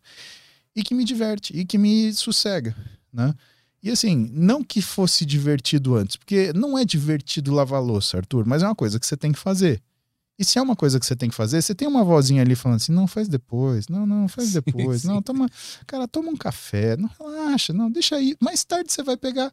É aquela. Você conhece a síndrome da faca apoiada na beira da pia? Essa não. O cabra vai, pega um pãozinho, né? Pega o requeijão da geladeira. E aí ele pega, coloca o requeijão no pãozinho. Em vez de colocar a faca na pia ou lavar a faca, o que, que ele faz? Ele põe a faca na pia apoiada com a lâmina para dentro da bacia. O que, que ele tá falando para ele mesmo? Eu não vou lavar porque é capaz de usar mais tarde. Que porco, né, cara? Porque assim, vai, meu, vai ter uma porrada de bactéria infectando aquele negócio. Se bicho, se bicho tiver, se cara tiver bicho em casa, o bicho vai lamber aquilo, vai derrubar aquilo lá. né? Ou seja, é a justificativa pra gente não fazer o que a gente Sim, tem que fazer o na cara hora racionalizou uma coisa que não precisava pra não ter que lavar aquela louça agora. Exatamente, não, porque eu vou realmente usar mais tarde. Não, você não vai usar mais tarde. E se você usar, você é um porcão, né? E vai estragar o requeijão, aquilo vai, no outro dia vai estar podre. Então, é essa a questão. A gente tem diversas vozes que, aliás, diversas intensidades Sim. de vozes. E quanto maior complexo a tarefa que você tem que fazer, maior. Pega o pessoal que está fazendo faculdade agora. Você fala que é voz maior do que aquela que fala quando a pessoa tem que fazer o TCC. Eu né? sei bem como é que é. TCC. Eu, eu fugi do TCC. Então, não era uma voz, era um grito. Né? Ah! Te Não vai berrava. dar de jeito nenhum. Ela fala, não vai dar, não tem como fazer isso aí. Quando eu vi o que que era o TCC, a minha voz falou, não tem como fazer isso. É impossível fazer isso aí. Cancela a faculdade. Não, não vou fazer essa merda. Eu faço qualquer outra coisa. Eu dou pirueta pelado na praça, mas eu não vou fazer isso daí. Então, essa é uma voz de grito. Né? Agora, tem N coisas que vão fazer isso com a gente. E dominar essa- essas coisas do cotidiano, que tem essa vozinha menorzinha assim, elas ajudam no grande objetivo, no mais difícil? A gente chama isso. Na realidade, isso é uma. A gente traz isso para um lugar comum, né, que a gente chama de heurística, que é a forma de você resolver grandes problemas complexos. né? Então, o que que é heurística? Você pega um grande problema complexo e transforma ele num problema comum e simples, ou vários comuns e simples. Vou trazer um problema grande e complexo para você. Gerenciar uma casa. Entre gerenciar uma casa, o que, que tem? Vamos supor que você acorda aquele dia e você é o, o- o responsável pela casa funcionar. Você tem que cuidar da cozinha, cuidar da lavanderia, cuidar dos quartos. Os quartos têm que ser limpos, assim como os banheiros. A lavanderia tem que lavar roupa, ou estender roupa, ou passar a roupa. E a cozinha?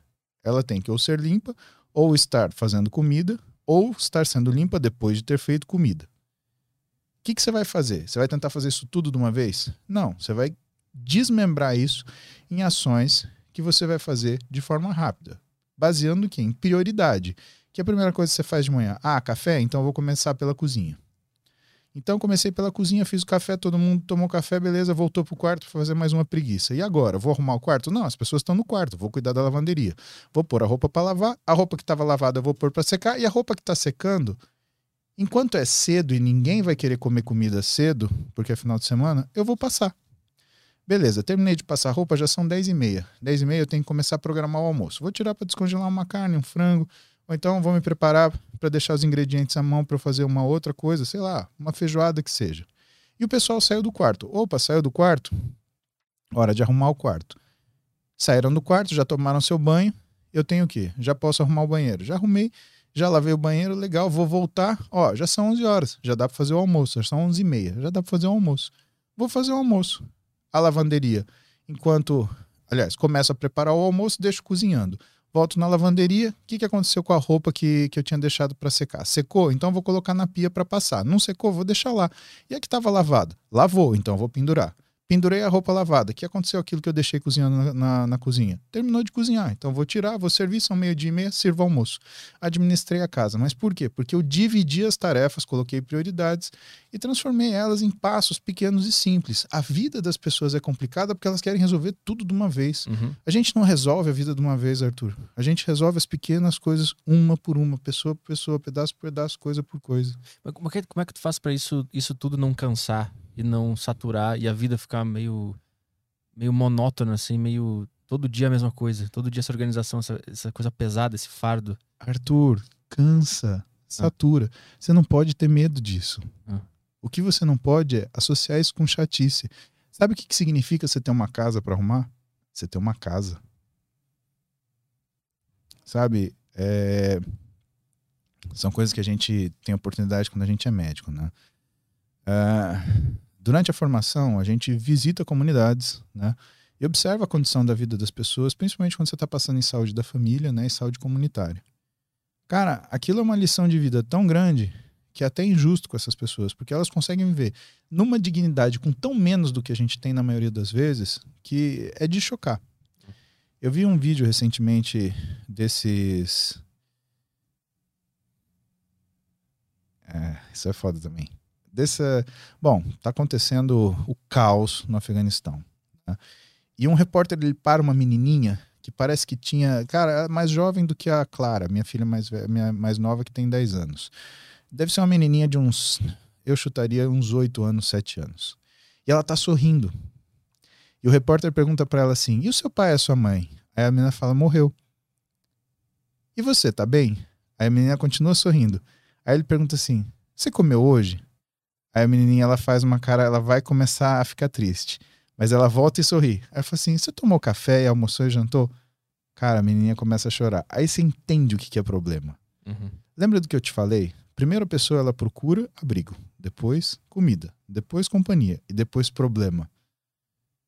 Você podia estar reclamando que você tem uma casa para arrumar. Por que, que você não agradece? Aquela menininha lá, tudo que ela queria ter uma casa para arrumar. Essa é a pergunta. Por que, que é tão difícil de agradecer? E a gente só consegue entender isso quando a gente põe em perspectiva e vê a menininha. E aí eu até me sinto um pouco mal de entender que eu tenho que agradecer porque tem alguém que não tem, sabe? Isso me deixa. Mas é por isso que eu vou agradecer a casa que eu tenho, porque eu tenho alguém que tá mal, é meio macabro. Não é essa relação. Ah. Ver uma pessoa que tá mal faz te enxergar o que você tem, não você se sentir melhor.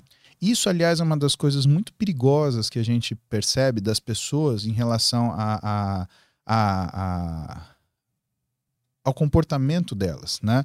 Tem uma frase que fala: todo mundo quer te ver bem, mas nunca menor, melhor do que é, esse todo mundo. Uhum. Né?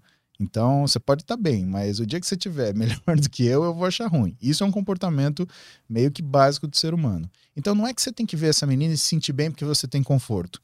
Você tem que ver essa menina e entender por que, que você está reclamando daquilo que você lutou tanto para ter. Uhum. Esses dias eu estava saindo do consultório, era 11 e pouco da noite, né? Feliz. Eu soltei um stories, papapá, papapá. Aí o cara virou e falou assim: Cara, não sei como você consegue, que vida. Aí eu falei assim: Realmente, que vida. Eu saí do nada, eu conquistei um consultório, conquistei uma família, que justifica eu trabalhar até 11 da noite, no meu consultório, que eu já conquistei, já paguei e que, cara, só me traz satisfação. Que vida maravilhosa que eu tenho. Eu desejo mesmo para você. É essa falta de perspectiva que me machuca. Uhum. As coisas que você reclama são aquelas que você lutou para conquistar. É o cara que reclama da Verdade. esposa, é a esposa que reclama do marido, é o sujeito que reclama do trabalho. E por que isso, Arthur? Porque a gente tem essa tendência a esquecer daquilo que motivou a gente buscar aquilo. Uhum. Por quê? Porque é gente que está acostumada com a satisfação passageira. Você tem que se desligar disso. Você- se você ficar procurando satisfação pronta, você vai acabar viciado em droga, porque é a única coisa que dá satisfação imediata. Sim. Tem que começar a olhar a vida na perspectiva. Porque aí você entende de onde você veio e de onde você chegou. Eu sinto. é, eu tenho certas coisas assim que, que são âncoras para mim para eu observar isso, né? Eu contei outro dia para os meninos, né, que eu tenho um fliperama Neo Geo em casa que a minha mulher odeia, né? Ela gostaria de ver aquele fliperama Neo Geo em qualquer outro lugar, menos em casa. Só que quando eu olho para aquele fliperama, quando eu chego em casa, eu lembro de quando eu tinha nove anos de idade, minha mãe me levava numa sorveteria e falava assim: Eu só tenho dinheiro para duas fichas, tá? Você quer um sorvete? Aí eu falava: Não, posso ter mais uma ficha? Aí ela deixava eu comprar três. E a gente só voltava nessa sorveteria depois de uma semana ou duas semanas depois. Uhum. Então, quando eu chego em casa, eu olho e falo, cara, você vê, 40 anos atrás, eu tava economizando dinheiro para poder comprar uma ficha, hoje eu tenho fliperama. Você sabe o que isso me lembra? Isso me lembra de agradecer. Será que o que falta para você, Arthur, não são âncoras para você perceber o sucesso que você tem? Porque é isso que a gente precisa muitas vezes. E isso não é uma coisa que você compra só. E não é necessariamente uma coisa cara, é uma coisa que tenha significado. Quando eu olho minha mulher dentro de casa, eu lembro da menina que eu me apaixonei na praia que não dava bola pra mim. Ou que dava, mas eu era idiota e não percebia. Né? Quando ah, eu, eu entro no meu carro, né? Eu lembro que, primeiro, eu ganhei da minha mulher. E segundo, era um carro que eu achava que eu nunca ia ter condição de ter. E que, quando eu vi esse carro a primeira vez, em 2009, eu nem quis entrar dentro, porque eu falei assim: é melhor eu não saber como é que é esse negócio, porque é menos Ignorância é uma benção. coisa. A ignorância, ignorance is bliss. É essa a frase. Uhum. Né? Porque eu era o cara que andava de Fiat 147 amarelo de quatro marchas.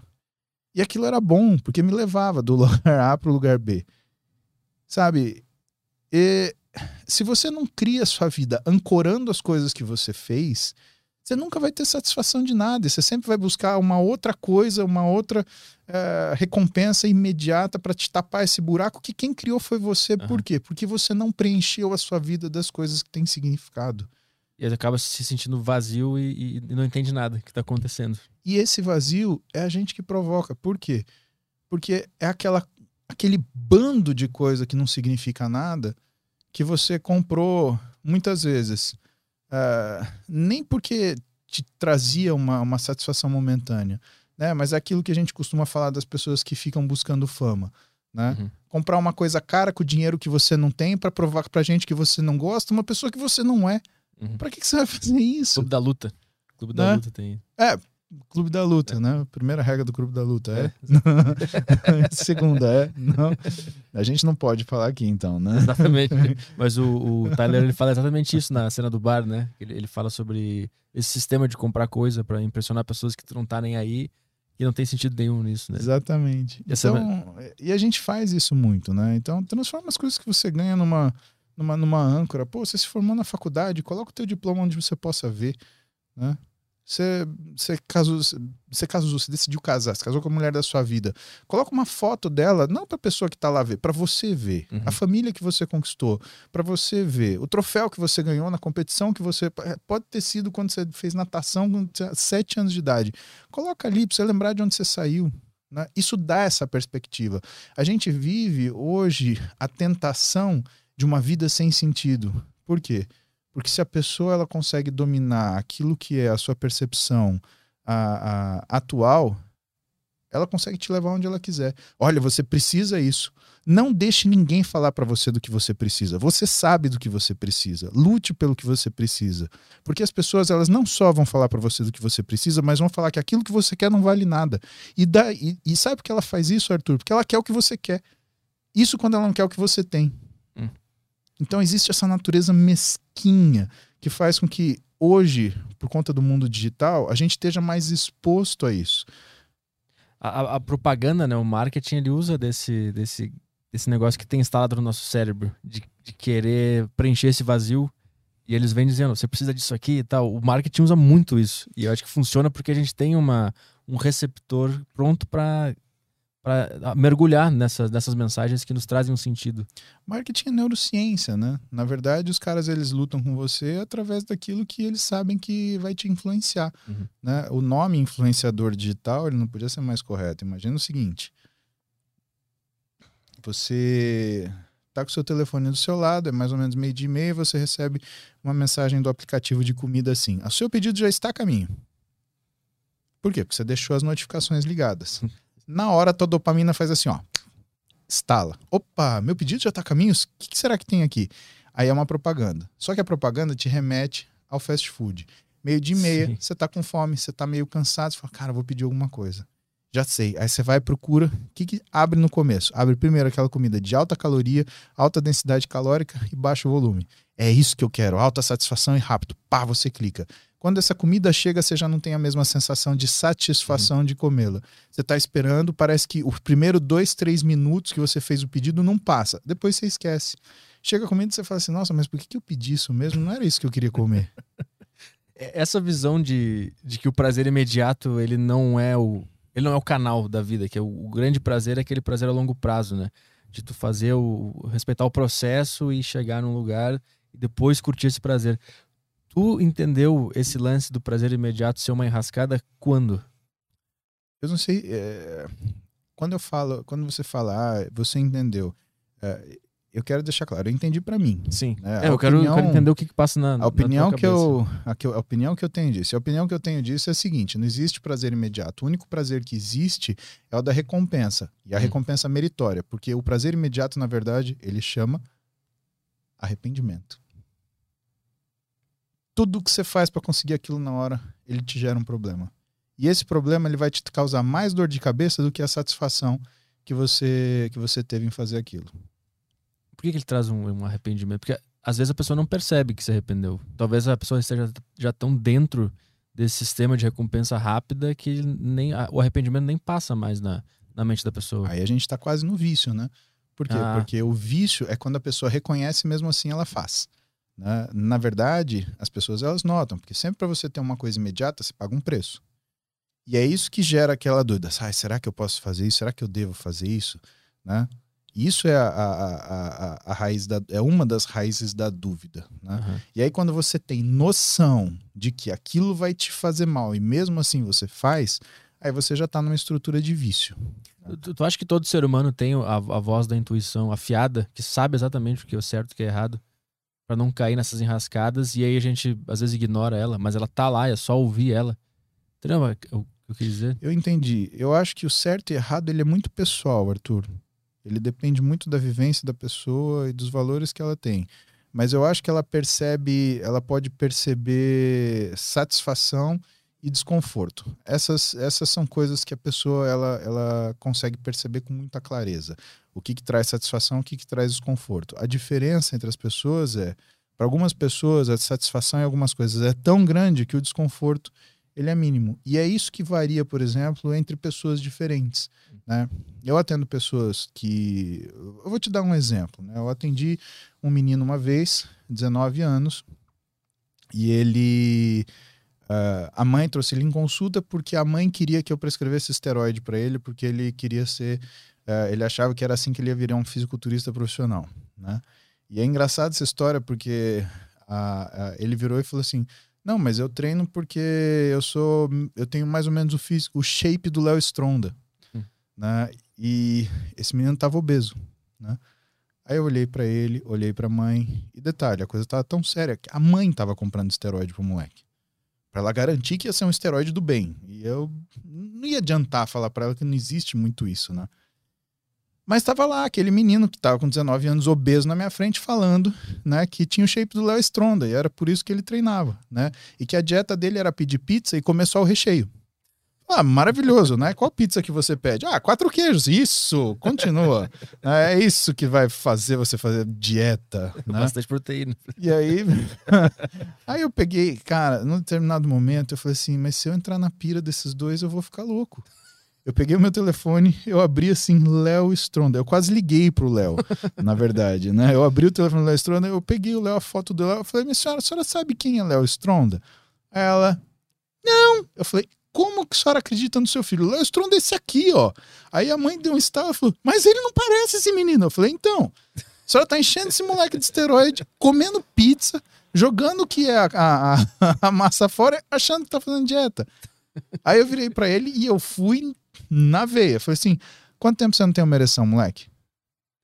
Aí o bicho ficou vermelho assim, eu falei, fala agora, fala agora que eu sou seu médico. Você mentir para mim, você vai pro inferno. É pior que mentir pra padre. Aí ele, mas tem uns, tem uns, tem uns três meses. Aí a mãe dele assustou. Eu falei, a senhora me entendeu o que, que eu tô falando? Isso, para qualquer homem, Arthur, né, quando mexe com a nossa, com a nossa função sexual, é, é, é um. Porra, o cara uhum. fica assustado, ele vai procurar né, ajuda, nem que seja aonde for, ele vai atrás. Uhum.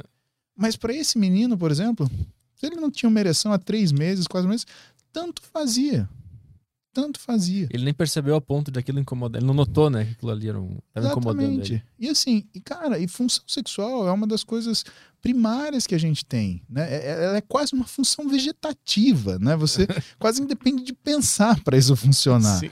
né? É aquela pegada da madrugada assim que você acorda mais ou menos, mas você não acorda e você puxa sua mulher do lado que também não acorda. Quando você vê, você já tá beijando na boca porque gozou, tá ligado? Não, desculpa, pessoal, eu, eu já... sou um, um, estúpido mesmo. Eu já cansei de acordar e a minha namorada falar, tu me agarrou essa noite, sabia, né? Eu falei, quê? Quando? Ela, é, tu, tu pegou em mim e falou isso, isso, isso. Eu falei, aí eu fico com vergonha e vou pra cozinha e finge que não fiz nada. Isso acontece muito.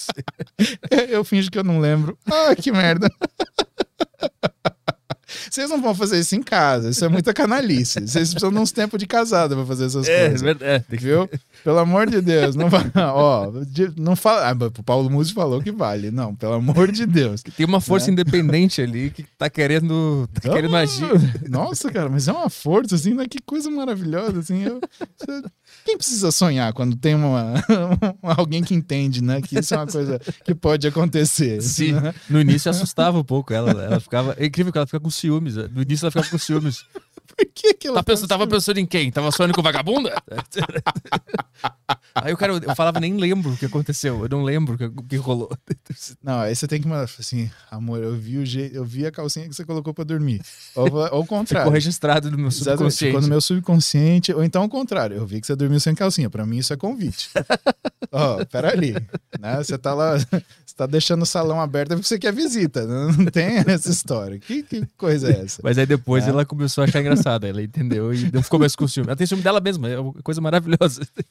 É que eu não posso contar uma história que aconteceu que é terrível, que ah. é em relação a mim e da Roberta. Que a Roberta me pegou assim E ela ficou com ciúme dela. E ela falou, "Ih, mas Dela mesmo? é, dela mesmo. Ah, isso é maravilhoso. Essa história é maravilhosa.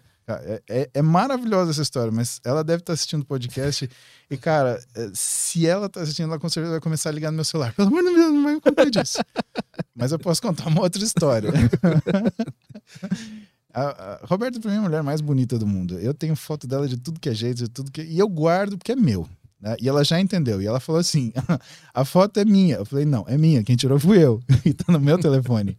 né? Então, ela morre de medo desse telefone. Mas, cara, tá num aplicativo que é guardado, papapá, não dá pra achar. O negócio digital, é, aquela. é, Pastinha com a digital. só se a pessoa me matar e botar.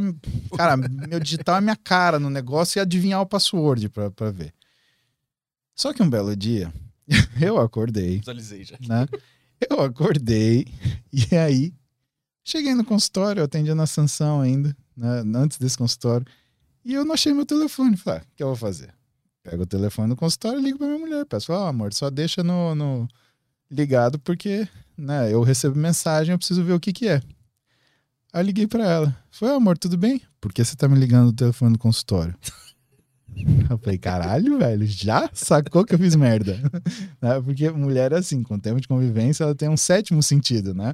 Tem o sexto sentido que é imaginário e o sétimo que é fez merda. E Certeza. a teoria da conspiração rolando solta ali, né? Não, cara, foi assim. Não, amor, eu ia te pedir só pra pegar meu telefone e colocar na tomada pra mim. Cadê seu telefone, Paulo? Aí eu senti que o bagulho tava sério.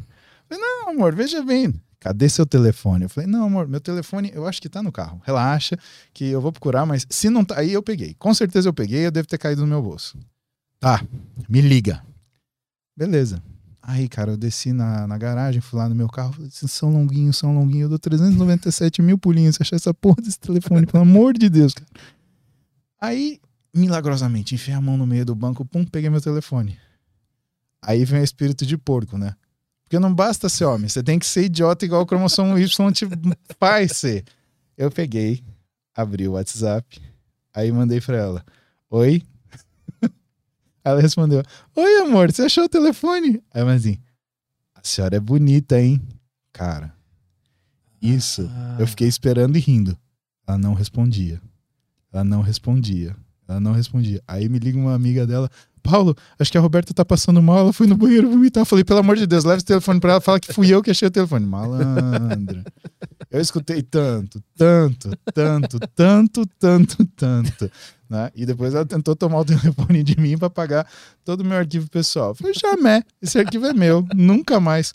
E o pior, cara, é que mulher é jogo duro, né? Aham, Então tem a voz e tem aquele negócio de fazer desenho, aham. né? Aí eu falei, Tó, abre então, vamos ver se você consegue. Ela pegou, pôs minha cara, aí ela olhou.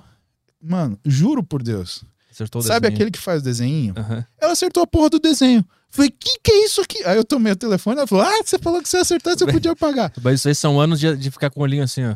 Quando tu vai desbloquear. Não, não Só é Pra possível. decorar o movimento, né? Cara. Daí ela decorou anos, anos fazendo assim.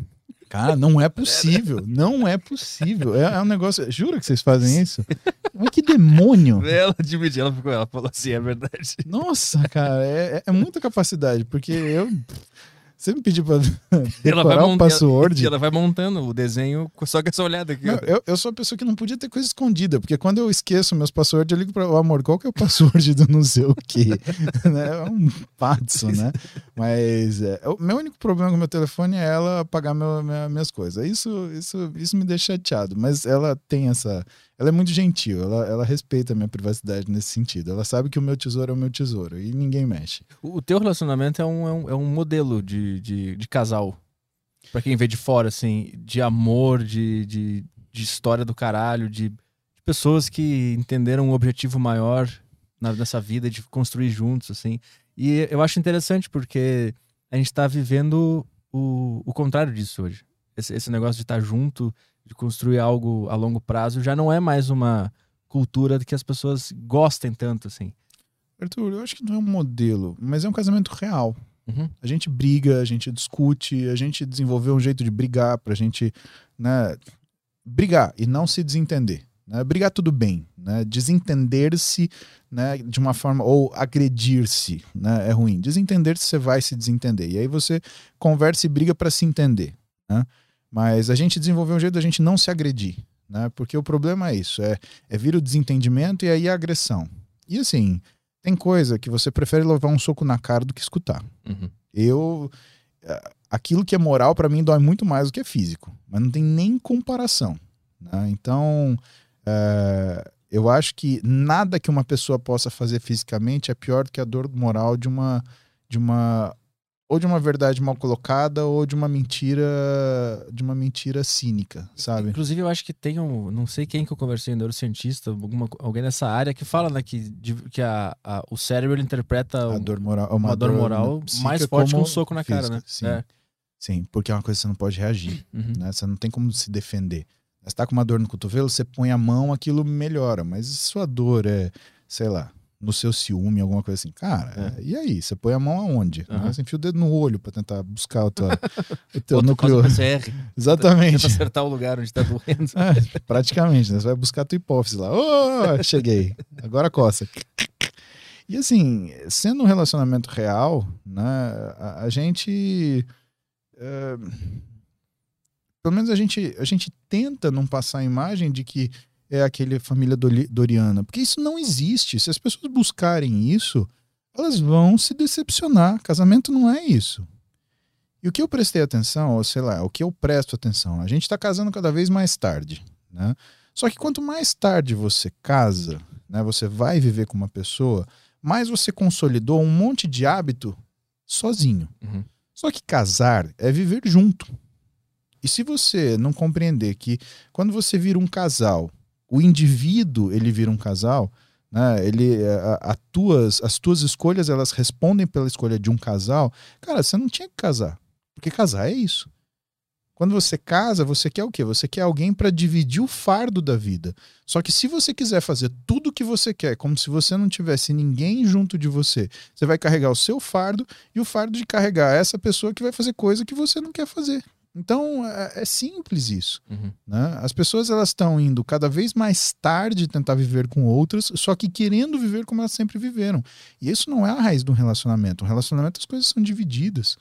São a, é a compartilhação de tristezas e alegrias. Né? Que a gente percebe que as alegrias, né, elas, para as pessoas que entendem o que é a vida a dois, né, elas vêm com muito mais intensidade do que as tristezas. Pelo contrário, né, quando você divide uma alegria, ela amplia. Quando você divide uma tristeza, ela diminui. E Esse, esse lance de ter uma família e, e, e viver essa vida, ela, ela conversa de alguma forma com aquele papo que a gente teve antes do prazer imediato? Porque o ser humano, se ele quiser, ele pode viver um prazer imediato no, no sexo. Ele pode ficar solteiro e ter, e ter relações prazerosas momentâneas que não vão te trazer nada, né? Construir um relacionamento a longo prazo junto com uma pessoa é o contrário disso e é aquela visão de longo prazo. Assim, tu ter essa visão em ti te- é, é, contribuiu para tu ter esse relacionamento saudável e a longo prazo e legal que tu tem? Eu acho que é uma escolha, na verdade, né? Porque é, eu acho que, em parte,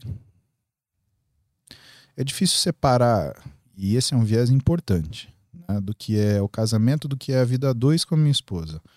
Porque o que eu tenho de referência de vida a dois é com a Roberta. E, portanto, ah, quando eu falo para você o que a gente busca numa vida dois, é aquilo que eu tenho com a minha mulher.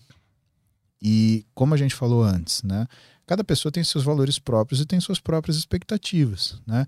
Mas vamos separar uma coisa de uma vez, né? Eu acho que ah, o sexo tem seu valor, né? E eu acho que o casamento ele é boa parte dele sexo, né? Porque senão você fica amigo da sua mulher. E você não precisa casar com a sua. A sua mulher pode ser tua amiga, né? Aliás, a sua mulher tem que ser sua melhor amiga, né? Mas se ela for só sua amiga, né, ela não é sua mulher. Uhum. né? Então tem que ter a relação homem e mulher. Isso precisa ter. E assim, é, para mim, isso é 70, 80% do casamento. É a relação homem e mulher. né, Que é o que faz a coisa grudar. né? Eu vivo de paixão, falando por mim, não tô falando nem pela minha esposa, tô falando por mim. Eu, 80% da minha vida é paixão. Eu sou apaixonado nela. né? Amar ela é o que me faz reconhecer o quê? Que ela é minha melhor amiga, aquela pessoa com quem eu mais me importo, que ela é, é o que eu mais prezo na minha vida. Ah, mas as tuas filhas. Minhas, vidas, minhas filhas são extremamente importantes, mas minhas filhas são delas. Elas terão a vida delas. Eu sou um mero coadjuvante que, no mais, não posso atrapalhar a vida delas. Eu tenho que dar a maior condição para elas e eu não posso interferir. Que é aquilo que eu tive dos meus pais. Eles me deram as maiores con condições, mas nunca interferiram na minha vida. Então eu não vou ser um cara hipócrita para querer mandar nelas e falar a hora que ela tem que ter sexo, a hora que ela tem que ter isso, a hora que ela. Cara, é ela.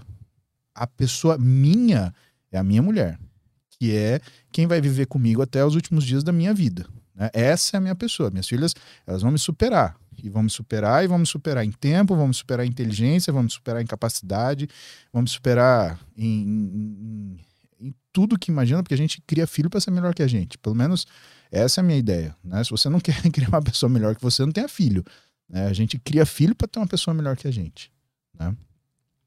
E nesse relacionamento com a Roberta, o que que eu, o, o que que é para mim, né? É a satisfação contínua. Então não é o prazer. Eu uhum. tenho prazer, mas eu tenho satisfação. Eu tenho satisfação.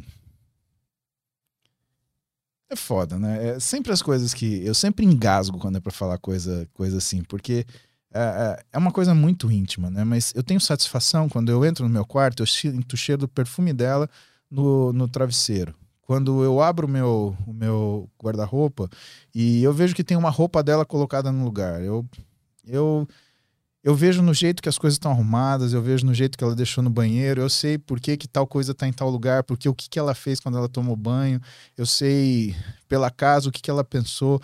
Ah, é, eu sinto a presença dela em todos os lugares que eu frequento, seja a minha casa, seja o meu consultório. Isso não tem prazer que supere, Arthur. Além disso, eu tenho prazer. Tá? Imagina, é uma pessoa que eu convivo há 15 anos, eu tenho intimidade há 15 anos. Né? Que pessoa que você vai conhecer hoje que vai conseguir te entregar mais prazer do que uma pessoa que te conhece há 15 anos? Desculpa. É que nem você pegar um time de futebol, né, uhum. que joga junto, sei lá, a seleção de um time do estado. Pode ser Palmeiras, Corinthians, qualquer um que você quiser, mas que joga junto. Aí você pega uma seleção brasileira que é cheia de estrela, mas que nunca jogou junto. Eu prefiro apostar na, na, nessa, nesse time estadual do que na seleção brasileira. Porque por mais que tenha um monte de estrela, eles não estão jogando todo dia. Uhum. Aqueles caras ali, eles estão jogando todo dia. Então, sabem muito bem. E eu percebo, assim, minúcias, né? A Roberta comigo, ela me leva onde ela quer. E, cara, é, sabe, para um homem, né? Uh, você pode até ter uma satisfação imediata de uma mulher que você domine. Mas eu não consigo te descrever o prazer não é indescritível quando ela domina você do jeito né, que você gostaria de dominá-la. É, é uma troca impressionante. Você entrega uma coisa, a pessoa te devolve aquilo melhor ainda. Né? Porque na verdade é isso. Você tem aquele, aquele sexo egoísta que é para si, e você tem aquele sexo que é quando você tem um enlace emocional, que é para o outro. A gente vive uma questão onde eu e ela a gente entrega para o outro o melhor que a gente tem. Só que a gente recebe o melhor do que o outro tem também. E isso, cara, isso são anos, isso uh, mistura diálogo, mistura admiração, mistura convivência, mistura você abrir a porta do carro para sua mulher sem precisar, né? Mistura você servir a taça de vinho, mistura você falar uma palavra gentil numa hora de dor, mistura você ser condescendente num problema que foi causado por um acidente. Né? Mistura você ser supportive, você ser uh, colaborador na hora que ela, ela, ela teve um erro, que ela cometeu um erro. Cara, isso influi em tudo. Né? E é, é isso que eu te falo, da diferença da satisfação e do prazer. Tem nada errado com o prazer, Arthur. Mas, cara, para que, que você vai viver de migalha se você pode ser milionário? Uhum. O que você está me perguntando é o seguinte: se eu não tiver nenhuma carteira de emprego, eu posso fazer um, um, um, um como é que o pessoal fala? Em Marília a gente fala fazer um biscate. É, fazer um freelance. Ah, tá. Eu posso fazer um freelance aqui, um freelance ali, Né? E, e não é biscate de prostituta, né? Biscate, Sim, sim. antigamente, fazer um biscate era fazer um, Frila. um frila, né? Hoje virou frila, é chique. Você vive de frila, por exemplo. Você pode fazer um frila aqui e ganhar mil reais, aí você faz outro frila, você ganha mil reais, aí outro. Você pode ter ilusão que, como tá entrando mil reais toda hora, você tá bem. Mas o dia que alguém vem e te passa um cheque de um milhão, você fala, ô caralho, isso é ser rico. Enquanto você tem o dinheiro na mão e pode gastar, você tá iludido que você tem tudo que você gostaria. Agora, quando você não tem um puto na mão e que você acha que você não tem nada, mas chega alguém pra você e te mostra que não te falta nada e que você tem mais do que você planejou, aí, meu amigo, aí você fala, putz, eu tô, eu tô bem, eu não, eu não preciso de mais nada. Minha vida é simples, cara.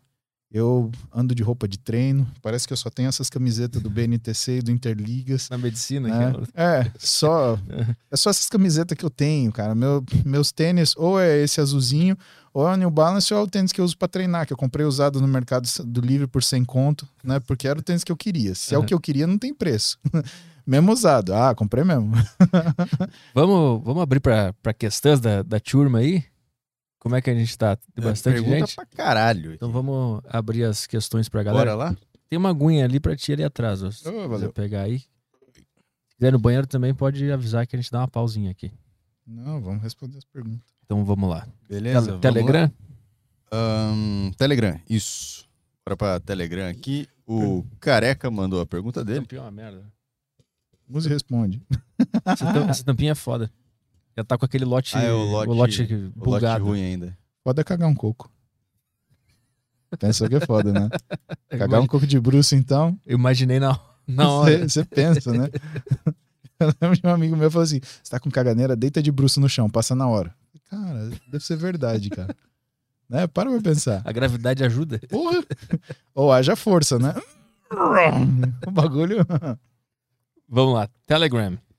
Salve Petri, Muzi. Ah, é, é o Careca que tá mandando a pergunta aqui. Salve Careca. Petri, Muzi, Caio das Águas. Muzi, tem alguma estratégia que podemos adotar para passar uma semana de férias sem perder muita massa muscular em algum lugar sem academias? Claro que tem. A primeira coisa que você vai fazer é não se preocupe em treinar, tá? Então a gente vai fazer isso só com alimentação. Mantenha sua alimentação em horários fixos. Alguma coisa você tem que comer. Dificilmente você vai conseguir comer marmita, etc. Papapá, papapá. Mas tenha fruta e tenha whey. Cara, se você tiver fruta e whey, ah, você vai levar isso na viagem? Pô, você não leva roupa para se vestir? Leva um pote de whey para você tomar. Você não quer guardar essa massa muscular? Você vai conseguir comer uma maçã, uma banana e mandar um whey claro, né? Quando você for comer, evite exageros, né? Não é porque você tá viajando que a banha tem GPS, né? Então, como a banha não tem GPS, ela não te segue. Ela segue sim, né? Então, não vai precisar comer a lasanha inteira. Come um pedaço da lasanha, meu, né? Coma com liberdade, mas lembre-se de fazer refeições intermediárias. E, se possível, se possível, primeira coisa do dia, o que, que você vai fazer? Acordou? Uma série de abdominal, uma série de, de, de apoio e dar uma corridinha, fazer um aeróbico, são coisas que você consegue fazer numa boa. Então, qualquer um, em qualquer lugar, consegue fazer seis séries de abdominal, seis séries de flexão de braço e dar uma corridinha de 10, 15 minutos. Não precisa mais que isso. Faz isso todo dia. Ao acordar, você vai ver, você mantém o seu físico. Se bobear, você vai voltar até melhor do que você estava. Os horários fixos na alimentação, eles são de suma importância. A gente chama de eating time. É porque, é porque eu já vi coisas dizendo assim, cara, o importante é tu comer o que tu tem que comer no dia, não importa o horário. Você tem que pensar o seguinte: eu tô consertando, você tá consertando um carro. Você grita pra mim e fala assim: Paulo, me traz uma chave de fenda e eu me ofereci para te ajudar. Eu chego três horas depois com uma chave de boca. Aham. A alimentação é mais ou menos a mesma coisa. Se você demorar para comer, você vai comer uma coisa errada também. Por quê? Porque você vai misturar fome com necessidade de recompensa. E aí, cara, lascou.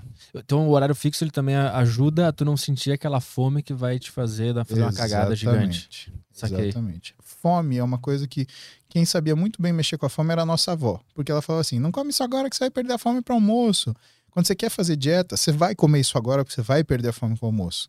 né? Qual que é a, a- a- o grande, a grande frase que o paciente fala que você sabe que ele está fazendo a dieta? Ah, doutor, mas é muita comida, eu não sinto fome, eu tenho que empurrar. É exatamente isso. Só que quando é calculado por um nutricionista, né, o que, que a gente tem ali oportunidade? A gente tem a oportunidade de dar para essa pessoa grandes quantidades de comida com baixa quantidade de caloria. E a pessoa começa a aprender o que é saciedade. O que sugere para a gente, Petri, que ah, na verdade a saciedade é uma coisa que depois de um tempo ela precisa ser reensinada. A pessoa esquece, porque ela começa a comer hedonicamente, só o que tem vontade na hora que tem vontade, quando tem Hum. vontade, que não tem nada que consiga trazer ela de forma intuitiva para aquilo que é o bom, normal. E, e como é que tu enxerga a dieta flexível? Toda dieta é flexível, na verdade. Ah. Só que, ah, por quê? Porque você não vai comer sempre a mesma coisa, né? Agora, ah, é importante que você come em horário. né? Comer em horário já é outra questão. Você tem uma, uma série de, de, de, de estudos que mostram isso, né? Ah, a perna tá grande. Não consigo usar a perna, que coisa infernal. Mas enfim. É, tem coisa que vem com tamanho, assim. Tinha que estar escrito no manual. Não cresça mais do que isso, porque você não vai conseguir, por exemplo, que- ah, cruzar a perna. Cruzar a perna.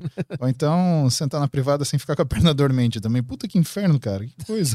Você vai perdendo gordura, você começa a ter aquela dormência na perna. Você fala, eu só, só queria dar uma cagadinha, precisava ter uma paralisia, porra. Que inferno. Né? Escolher ficar grande e cagar. Exatamente. É, a menos você aprenda a cagar de pé, que aí são outros 500. Né? Mas enfim. Deve sujar o, o- o canto da nádega ali embaixo. ali. Ah, você sabe que é aquela técnica de que acabei de conhecer da namorada, né? Aí você vai lá a primeira vez na casa dela, o que acontece? Vontade de cagar. Ô, O caramba, e famoso aí? Começa. Exato, o que que você faz, né, cara? Você aprende a cagar de pé e a hora que vai dar o tigum, você liga a descarga. É quase um ninja, né? Uá!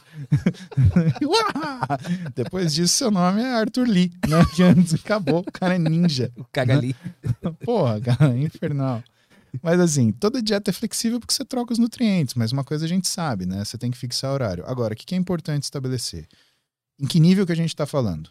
Se você está falando uma pessoa que é obesa e quer perder gordura por questões de saúde, cara, qualquer regra vale, né? Ela só precisa ter uma, começa por uma.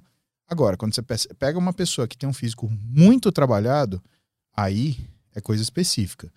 A mesma coisa, eu gosto de comparar com carro, porque carro é fácil de ver. Um carro que tá tudo escangalhado, você simplesmente arrumar a roda lá e deixar o motor funcionando, ele vai te levar de A para B.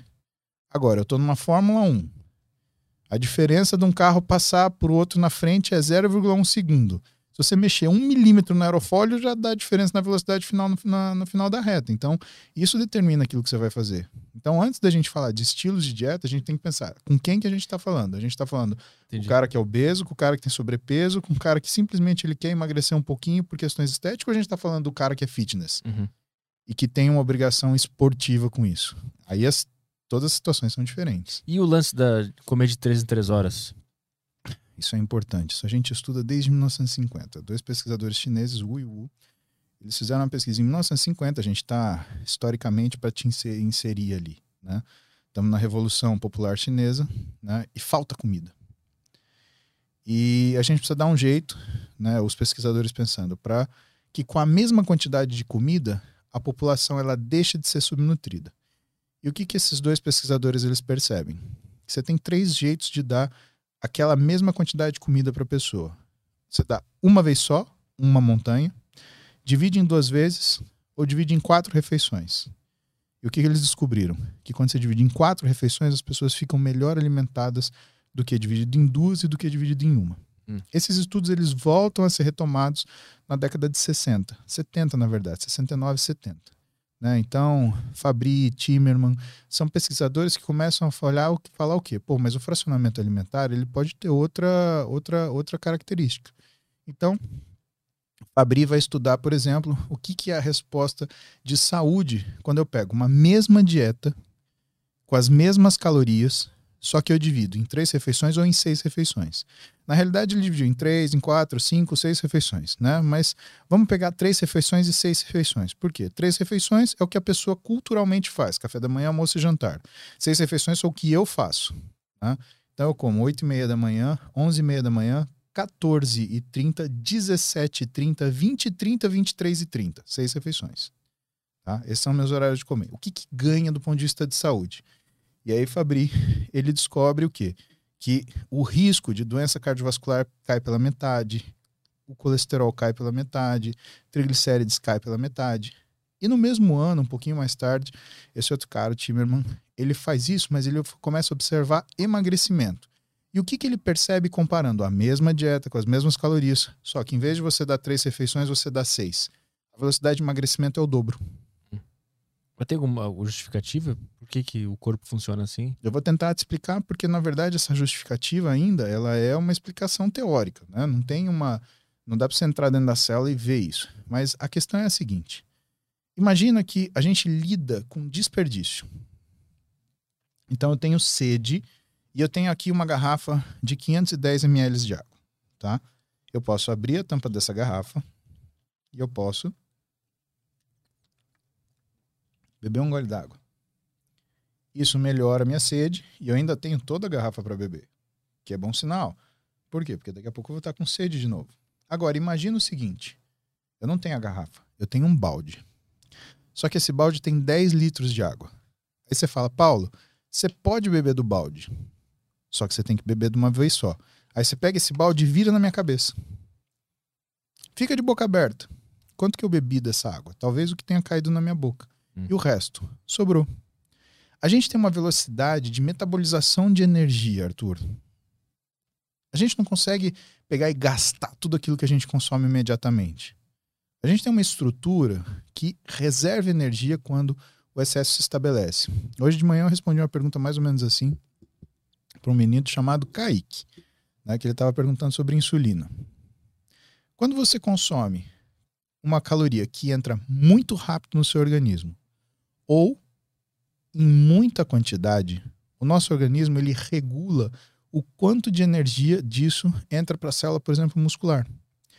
E ele transforma a célula de gordura numa célula de reserva. Para quê? Para que essa energia excedente ela não fique rodando no vaso causando estrago. Né? Vamos supor, só glicose. Se você tem uma glicemia mais alta, né, que é o diabetes, você vai ter o quê? Doença vascular, porque você tem oxidação do endotélio, você tem aumento de inflamação, você tem formação de, de, de de trombo. Então você tem uma, um, um problema causado por aquela energia. Então o nosso corpo está pronto para fazer o quê? Para se livrar dessa energia do jeito que der. E qual é o jeito mais rápido? Colocar dentro de célula de gordura. Hum. Então quando você tem um consumo de energia que é muito rápido ou muito volumoso, o teu corpo automaticamente ele vai tentar guardar isso daí para evitar que as consequências dessa quantidade alta de energia circulante elas criem um problema metabólico para você. Claro, quando você vai repetindo isso de forma consistente, você vai desenvolvendo os, as doenças metabólicas que a gente conhece, hipertensão arterial, a né, resistência periférica à insulina, o próprio diabetes. E, então dividir e, de três em três horas faz o teu corpo aproveitar melhor a energia que tu tá dando para ele? Exatamente. É, é isso que, está acontecendo.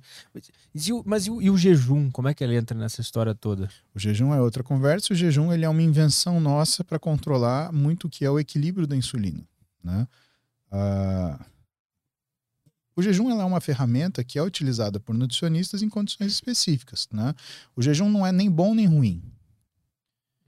A questão é, o jejum não é solução, ele é uma ferramenta. Né? Existem bons médicos, bons nutricionistas que trabalham com jejum. Em geral, o que, que eles se valem do jejum? A grande capacidade que o jejum tem de baixar os níveis de insulina. Por que, que isso é importante? Porque as pessoas que são hiperinsulinêmicas, ou seja, pro, produzem uma quantidade muito grande de insulina, também são resistentes à insulina. Por quê? Toda vez que a gente produz insulina, a gente produz uma proteína que chama SOX3. Essa proteína, ela regula a ação do receptor de insulina, que é um receptor baseado em tirosina quinase. Isso quer dizer que o nosso corpo, como uma forma de trabalho seguro, ela, ele produz insulina e produz essa proteína que regula a própria ação da insulina ao mesmo tempo. Se auto vai regulando ali. Exato. Uhum. Então ele pisa no acelerador, mas ele tá com o freio de mão puxado. Uhum. Aqui, só esperto no que está acontecendo. E quando você tem estabelecido uma resistência periférica à insulina para as pessoas que têm um consumo muito alto de caloria, que têm uma alimentação muito errada, o que, que acontece com essa resistência periférica à insulina?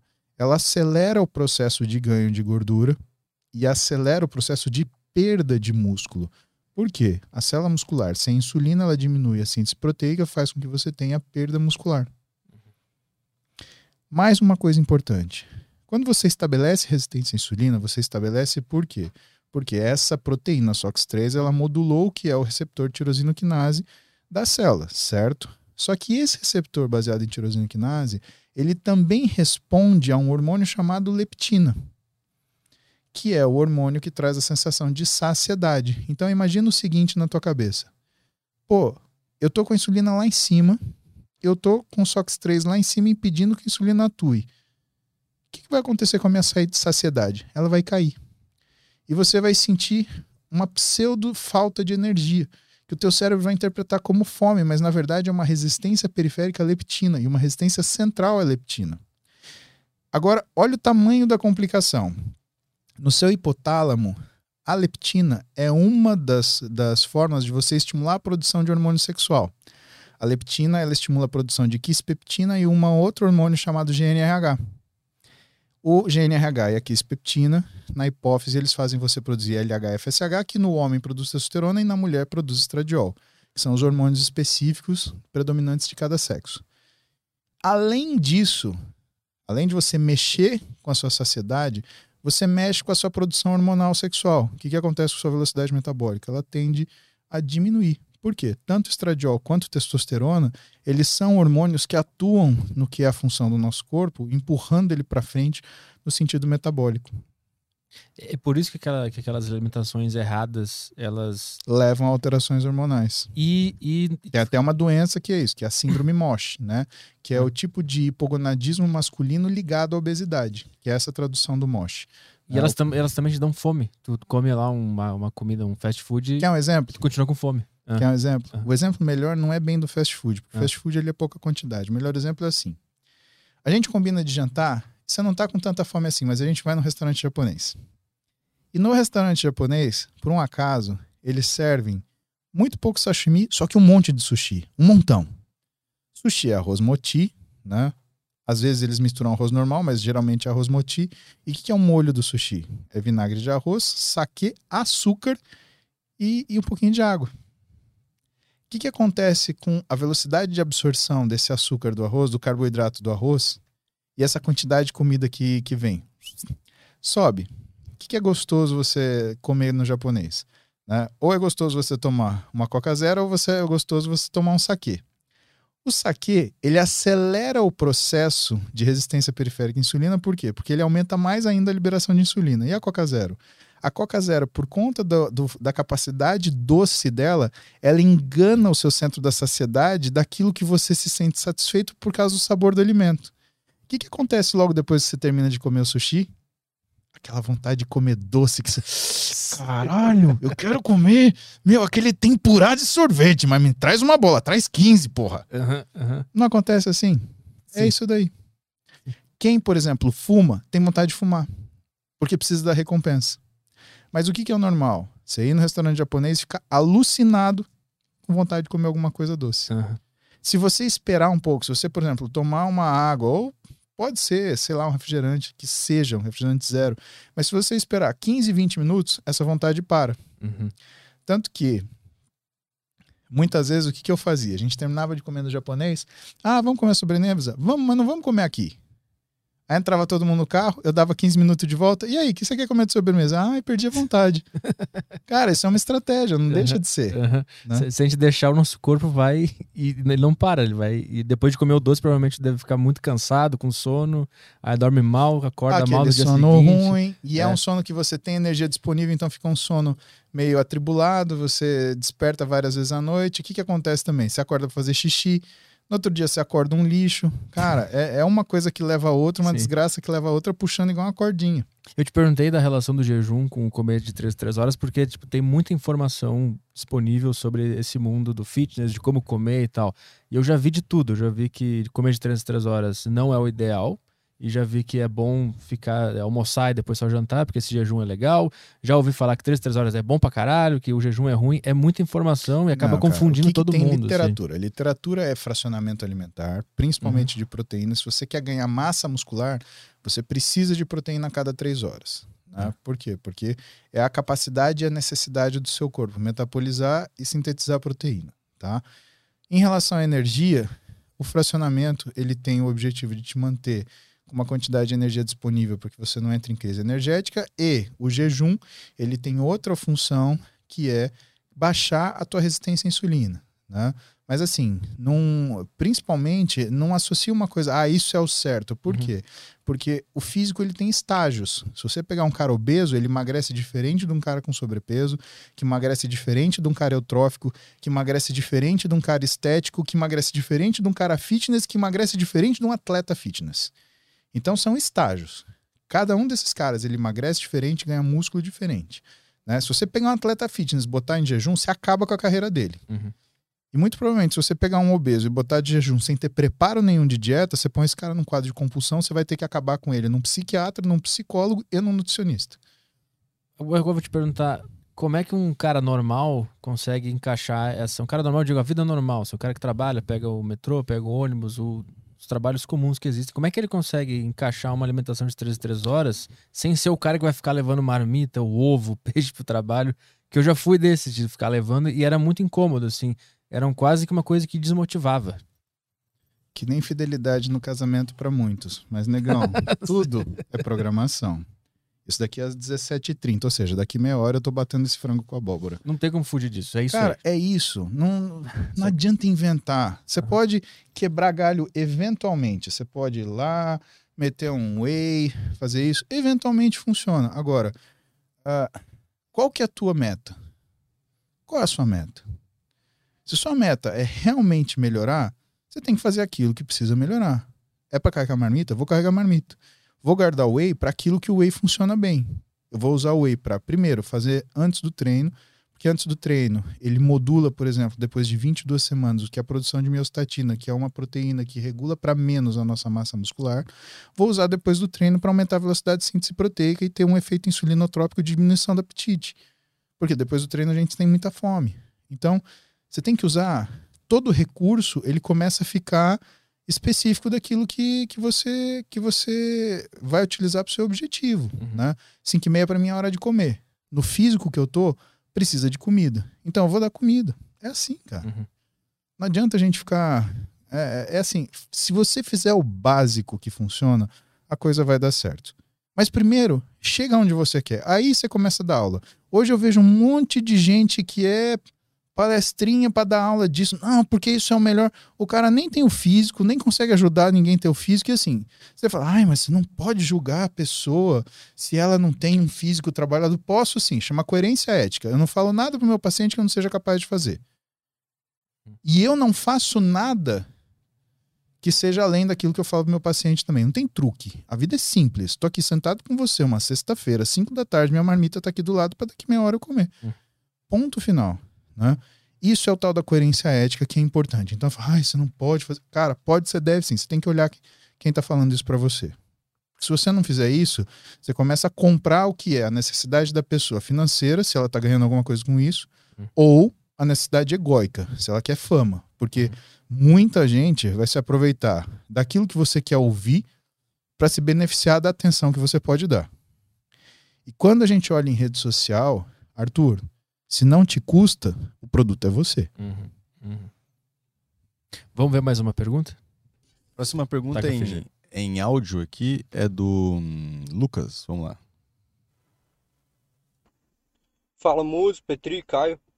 Minha questão é, se em um eletromúsico é, dá bloqueio atrioventricular de grau 1 com QRS normal, paciente assintomático cardíaco, qual que é o prognóstico? O que que isso, o que que isso quer dizer? Valeu. Muito bom, você foi no cardiologista, provavelmente você tinha uma, uma, uma bradicardia de base, né? Você deve ter ido num, no médico do colégio ou no médico do, do. Ah, como é que chama? Do clube. Aí descobriu que você estava em bradicardia e alguém foi investigar. Cara, nada de ruim, pode ficar sossegado, né? Mas um BAV grau 1 é importante que você saiba porque, eventualmente, você tiver algum tipo de evento agudo, você tem que saber né, que você tem isso. Por quê? Estando acordado, né? Vamos falar que não é nada de grave. Mas vamos supor que você teve uma dor no peito e foi parar no hospital. Ajuda muito você falar para o médico que você já tem isso de base. Por quê? Porque se você esconde isso, ele vai achar que aquele diagnóstico que ele fez seu, que é um diagnóstico crônico é a causa do seu problema agudo. E aí ele vai deixar de procurar outra coisa aguda que seja o que está causando o seu problema imediato. Então, isso é uma coisa que você tem que saber e é legal. Deixa um cartãozinho anotado na sua carteira, né? Tem um BAV grau 1, assim, assim, assado. Por quê? Numa situação de emergência, alguém vai abrir seus documentos para ver seus documentos e vai achar isso. Mas, a priori, nada a temer, vive sua vida. Só né, não, não se envolve em risco desnecessário. Droga, coisa assim, pelo amor de Deus, fica fora dessas coisas que isso daí vai te dar só mais problema. Boa. Mais uma aí? Tem uma pergunta do Luan Caldas aqui. É, Fala grande muse, tô com uma questão. Faço academia há alguns anos já, no último ano com, com mais afinco. Porém me, per, é, porém, me permiti fazer alguns exames e meu colesterol deu alto, inclusive o IDL. Uh, isso há um mês e meio atrás. De lá para cá, de lá para cá, reeduquei totalmente minha alimentação, tudo contando nos macros, perdi 5 quilos fazendo aeróbico quase todos os dias e malhando 5 vezes por semana. Porém, ao refazer os exames, continua igual. Alguma dica? Em primeiro lugar, o IDL você nunca olha e apresenta importância, porque a, a lipoproteína de densidade intermediária ela é extremamente volúvel. Ou ela vira VLDL, LDL, ou ela vira HDL. Então, não, cara, IDL não é uma coisa que você vai se atentar para você trabalhar. Você vai trabalhar com HDL e colesterol não HDL. São os dois colesteróis que você vai avaliar. Como que você avalia isso? Uma das formas de avaliar isso é o índice de Castelli, que é a relação colesterol HDL versus LDL. Ela tem que estar até 3,5. Né? Mas se você é jovem e você, por alguma razão, tem um colesterol acima de 150, cara, tem alguma coisa que você está comendo muito errado. E assim, quem conta macro não vê a qualidade dele. E você precisa começar a ver. E uma das coisas campeãs em subir LDL é açúcar simples, a outra coisa é álcool, né? Então o consumo de álcool ele sobe LDL, inclusive sobe triglicérides, que é uma das coisas que faz a gente chamar atenção, né, para esse consumo de álcool. Tem três coisas que a gente olha no exame do paciente e fala, hum, tá bebendo.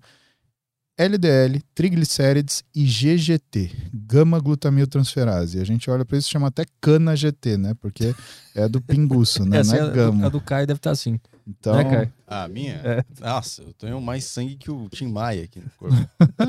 eu acho que. Então, cara, você tem que. Vai no médico, mais fácil. Aí você mexe um projeto. Mas se você quer baixar a LDL, você tem que, primeiro, que baixe a LDL, a musculação. Segundo, é não consumir açúcar simples nem álcool. Boa. Mais uma aí? Ah, vamos lá. Tem a próxima que é em, ál- em álcool. Em álcool. Ó, Ele mandou em atalho. Falou aqui, destravou o alcoólatra. É o Ícaro Pimentel mandou aqui. Áudio também. Em áudio, no caso. Boa tarde, Paulo, Petri, Caio. Minha pergunta para a Muse é o seguinte: basicamente são duas. Quais os principais desafios da paternidade nos primeiros meses da criança? E também como fica a relação entre marido e mulher nessa fase de início, logo que o bebê nasce? Eu vejo muita gente comentando que muda, que não muda, e queria ouvir sua opinião aí. Forte abraço para vocês três. Boa. Cara, que pergunta complexa, né? O que eu posso te dizer? O primeiro filho vai ser uma coisa, o segundo filho vai ser outra coisa, o terceiro filho vai ser outra coisa, o terceiro filho praticamente se cria sozinho. Mas a paternidade, meu, é uma experiência muito particular, né? Eu. Ah, para te acalmar, né? Eu sou um pai diferente para Duda que eu sou um pai diferente para Clara. Por que, que eu falo isso para você? A Roberta ela tem uma frase muito bonita para falar, que o certo não é você criar os filhos igual, é você criar os filhos da forma que eles precisam ser criados. né? Pessoas diferentes têm personalidades diferentes e precisam de soluções diferentes e caminhos diferentes para atingir a possibilidade de buscar a felicidade. Então, se a gente começar daqui, quem que você vai ser? Você vai ser o cara que vai facilitar a busca da felicidade para seus filhos. E a busca da felicidade para seus filhos, ela também está ligada na sua capacidade de estar junto com a sua mulher, cara. Então, o que, que você vai fazer? Você vai né, trabalhar aquilo que são as dificuldades que você tem. Né? Eu acho que é muito fácil a gente passar a vida apontando para o problema das outras pessoas, mas e se você decidisse resolver ah, à medida que eles são seus? Né? Ah, minha mulher tá chata, minha mulher não quer ficar comigo, minha mulher, tô sem fazer sexo com ela duas semanas. Cara, são os desafios que você vai encontrar, por exemplo. Né? E isso é uma coisa que você vai ter que entender que, primeiro, é passageiro. Né? Isso vai passar. E segundo, ser passageiro está condicionado ao seu comportamento. Né?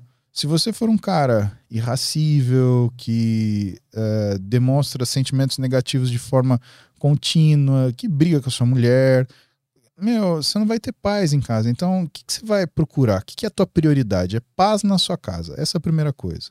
Né? Paz na sua casa vai fazer com que você seja parceiro da sua mulher vai fazer com que você entenda algumas coisas. Que a tua mulher está em casa, ela não está saindo para nada, né? Tá pior que quarentena, porque ela vai ficar na sua casa sem tirar o nariz para fora, pelo menos nos primeiros dois meses de vida do seu filho, né? Então você vai sair de casa, né? Você tem que lembrar que ela vai olhar para você e vai falar assim, pô, mas ele pelo menos está saindo de casa. E ela vai se ressentir disso. E cara, ela é humana, né? Você não pode tirar o direito da tua mulher, né? Sentir sentimentos humanos, né? Agora, a forma que você vai lidar com isso, né, é o, é o que a gente é o que a gente sempre lembra, né? O homem ele é um ele é um animal moral, né? E ser um animal moral faz com que você tenha que ser capaz de reconhecer pelo menos seis sentimentos básicos que vão reger sua vida: tristeza, medo, raiva, repulsa e surpresa. E o último é um sentimento positivo que é a alegria. Só que você vai atingir a alegria somente se você for capaz de dominar esses cinco sentimentos básicos. Ah, então, quando você olha para a tristeza, o que, que ela é? Ela é uma forma de você refletir sobre os problemas que você tem. Medo, de você evitar os problemas que você pode ter. Raiva, uma forma de você se defender dos problemas que você tem. Repulsa, um movimento no sentido contrário daquilo que te agride. E, finalmente, a surpresa, uma mensagem para você se preparar para tudo. Estar pronto. A gente vive pronto. Né? É aquela história de. Eu sempre que ia para uma cirurgia, né, o, o, o chefe ele sempre perguntava: tá pronto? Aí eu falava: nasci pronto, né? Porque a gente nasce pronto e aí a partir daí, meu amigo, você não tem chance para não estar tá pronto. Pronto o resto da sua vida. Você vai perceber que se você dominar esses cinco, a alegria é um caminho que é natural para aquilo que vai acontecer. Então, primeira coisa, né? O objetivo é família, paz em casa. Ah, mas eu não estou errado. Não interessa. Se você tá tirando a paz da casa, o errado é você. Lembra daquilo? Quando um não quer, dois não briga. Né? Seria muito melhor ver a Roberta falando isso daqui, Arthur. Ela fala com muito mais genialidade. Mas eu, pela minha visão masculina, grosseira, né, meio estupidão do jeito que eu sou, eu olho as coisas desse jeito, assim, e eu, eu, eu, tenho, eu tendo a ter uma praticidade para lidar com as coisas. Tá no seu alcance para resolver? Resolva. Se você podia resolver e você reclamou, você é um bosta. Boa. Caralho, aprendendo pra caralho. Hoje tá, tá foda. Imagina. Tá foda. Ó, oh, lembra do coco. minha, cabeça tá... minha cabeça vai virar um coco daqui a pouco. Vai lá, mais uma questão. Mais um áudio aqui do Kainanzito. Fala, Muzi. Pessoal da Deriva, beleza? Muzi, muito feliz de ver você aqui na Deriva, cara. Posso dizer que fui uma das pessoas que encheu o saco do Caio Delas pra te trazer aqui. mas com certeza valeu a pena. A minha questão é o seguinte, é sobre o clenbuterol. Eu comecei hum. a tomar da forma que é recomendada de forma geral, né, que é 2 ml, e subindo até chegar no 7, aos 7 ml, né, assim, mais ou menos. E eu vi muitos relatos de pessoas falando que na primeira dose de 2 ml já começou a ter colaterais, de suar mais, de tremedeiras e tal. Eu cheguei no último dia, no 15º, tomando 7 ml e não tive nenhum colateral. E eu pesquisei sobre mais pessoas, é, relatos de pessoas para ver se alguém tinha passado por essa mesma experiência e eu não vi muita muitas pessoas falando. A maioria falava dos colaterais. Só que eu senti que eu gastava mais calorias durante o dia. E isso é normal? Tem alguma explicação para isso? Tem. O clenbuterol ele é um beta-3 agonista não específico, que eu não te aconselho usar. Né? E assim, vamos falar de performance, porque o lado de saúde você não quer saber, você já está tomando, então muito provavelmente você sabe que ele aumenta o ritmo da frequência cardíaca, que ele é irritativo do miocárdio, que ele pode causar fibrilação atrial, que ele pode causar arritmia cardíaca. Você sabe disso e aí você ainda tomou. Vou te falar daquilo que você tem medo de verdade, que é ficar um frango. Né? Clenbuterol ele tem uma capacidade enfranguecedora. Por que ele tem essa capacidade enfranguecedora no indivíduo? Bom, porque como ele ativa receptor beta 3, ele faz com que você aumente o seu arrasto metabólico. Só que, bicho, você precisa disso para recuperação muscular, você precisa disso para o treino, e principalmente o treino ele tende a cair de rendimento. E você começa a ter uma percepção maior do cansaço, uma menor resistência à fadiga. Ou seja, você treina menos, porque você queima mais, né? E quando você fala queima mais, corre o risco de virar um meme, né? Mas, velho, pensa nisso assim, né? Eu, de verdade, essa é uma droga que eu nunca entendi porque que a galera usou, né? Porque era o físico de clenbuterol, ele tem aquela cara de clenbuterol, né? Você fica parecendo um cracudo, cara. É, é, uma, é um físico feio, é um físico, né? O músculo ele fica sem volume, fica tipo igual a galera que faz abuso de, de hormônio tiroidiano, né? Fica muito parecido, é um músculo sem tônus, para, velho, não. Você tá indo para um caminho ruim. Você tá querendo secar porque você tá gastando demais. E, e, não é esse caminho. Se você usar o seu músculo como se fosse uma, um jeito de gastar caloria, você tá ferrado. Você não vai desenvolver isso. Você não vai desenvolvê-lo. O músculo ou tá gastando caloria doidado ou tá montando mais músculo. Eu prefiro montar mais músculo. Então, se você é como eu, eu acho que você tem que mudar de, de estratégia, velho. Boa, mais questões? Tem mais um áudio aqui que eu pulei. Vamos nele. Oi. Fala, Muzi. Pessoal da Deriva, beleza? Epa, Muzi, muito feliz. aqui. Aí. Boa tarde, Caio Aquático, né? Petri e Paulo, né? Tô muito feliz de ver vocês dois reunidos, né? A minha questão, na verdade, é um bom dia para vocês dois. Conheci ambos no final de 2017, né? Com 21 anos, perdidinho. E acompanhar vocês me ajudou demais a me encontrar. Paulo como uma referência de médico, né? Mostrando que o médico não deve ser o centro das atenções e sim o paciente, né? Me ajudou demais a entender o que é ser médico. E o Petri com seu clássico, vai ô merda! Me ajudou a acordar às 5 da manhã, treinar, trabalhar de servente, fazer cursinho boa, à noite. Boa. Enfim, no início do ano passado eu passei na Federal do Triângulo Mineiro, medicina. Ei, coisa boa. E estou muito feliz e realizado aqui. Então, Paulo, a gente se vê hoje no aula inaugural do Interligas, né? Ai, Continuem legal. sendo essas pessoas maravilhosas. Um forte abraço para vocês, que Deus lhes abençoe. Cara, que áudio que áudio bom. Que áudio do bem, Caralho. cara. Sucesso para você, felicidade. Nos vemos hoje, mais tarde, na aula inaugural do Interligas 2.0. Cara, que legal. Melhorou a vibe, né? Puta mensagem boa, vou botar no meu celular esse, esse áudio desse cara. Pô, manda pra Maravilhoso. Eu gostei do vai ô merda, que eu falava pros caras. Vai ô merda. Que os caras mandavam e-mail, ah, eu quero fazer não sei o quê, mas não sei como começar. Eu falava, vai ô merda, vai. Eu lembro de uma vez que você gravou um áudio no meio do podcast, assim, tipo, incentivando o cara a acordar cedo. Ah, eu falei, vou gravar um negócio. Coloca, eu vou gravar esse áudio aqui, você vai colocar isso aqui de despertador no seu celular. Era o Petri. Acorda, merda! Acorda! Vai, merda! Maravilhoso, cara. Funciona. Então, vamos lá, tem o Igor. Se é na força do amor, é na força do ódio. É, é. Mais na do ódio. Eu acho que é a que mais move o cara a conseguir fazer as coisas. Tem o Igor Moreira aqui, mandou mensagem. Fala Petri, Caio e Grande Paulo Muzi. Muzeira, vi um, vídeo, vi um vídeo seu há algum tempo falando sobre alongamento e aquecimento pré e pós-treino. Gostaria de saber que tipo de exercícios de alongamento poderia fazer para para não foder minhas articulações e não ficar todo encurtado. Encurtado também. Uh, parabéns aos três, vocês fazem um trabalho incrível em meio a tantas porcarias na internet. Boa. Obrigado. Foi quase um vai ou merda, hein? É. Tanta merda que tem na internet. Cara, seguinte, o alongamento que você vai fazer não é especificamente um exercício. Você vai alongar um músculo daquele segmento que você vai treinar. Você não vai fazer um treino de flexibilidade, senão você vai diminuir o seu desempenho no exercício. Você vai alongar o segmento a ser treinado. Então, fez esse alongamento. Outra coisa importante para você não ter encurtamentos, ou como a gente chama, contraturas. Né? Contratura não é aquilo que você sente quando você está jogando futebol e tem uma cãibra. Aquilo é um espasmo. Tá? Contratura é uma diminuição do comprimento do sarcômero. Isso é importante você saber. Conceito é importante você dominar. Sempre domine conceito. Tá? E aí, importante durante o treino você fazer toda a amplitude que a articulação permite. Ah, mas eu vou ter que baixar o peso.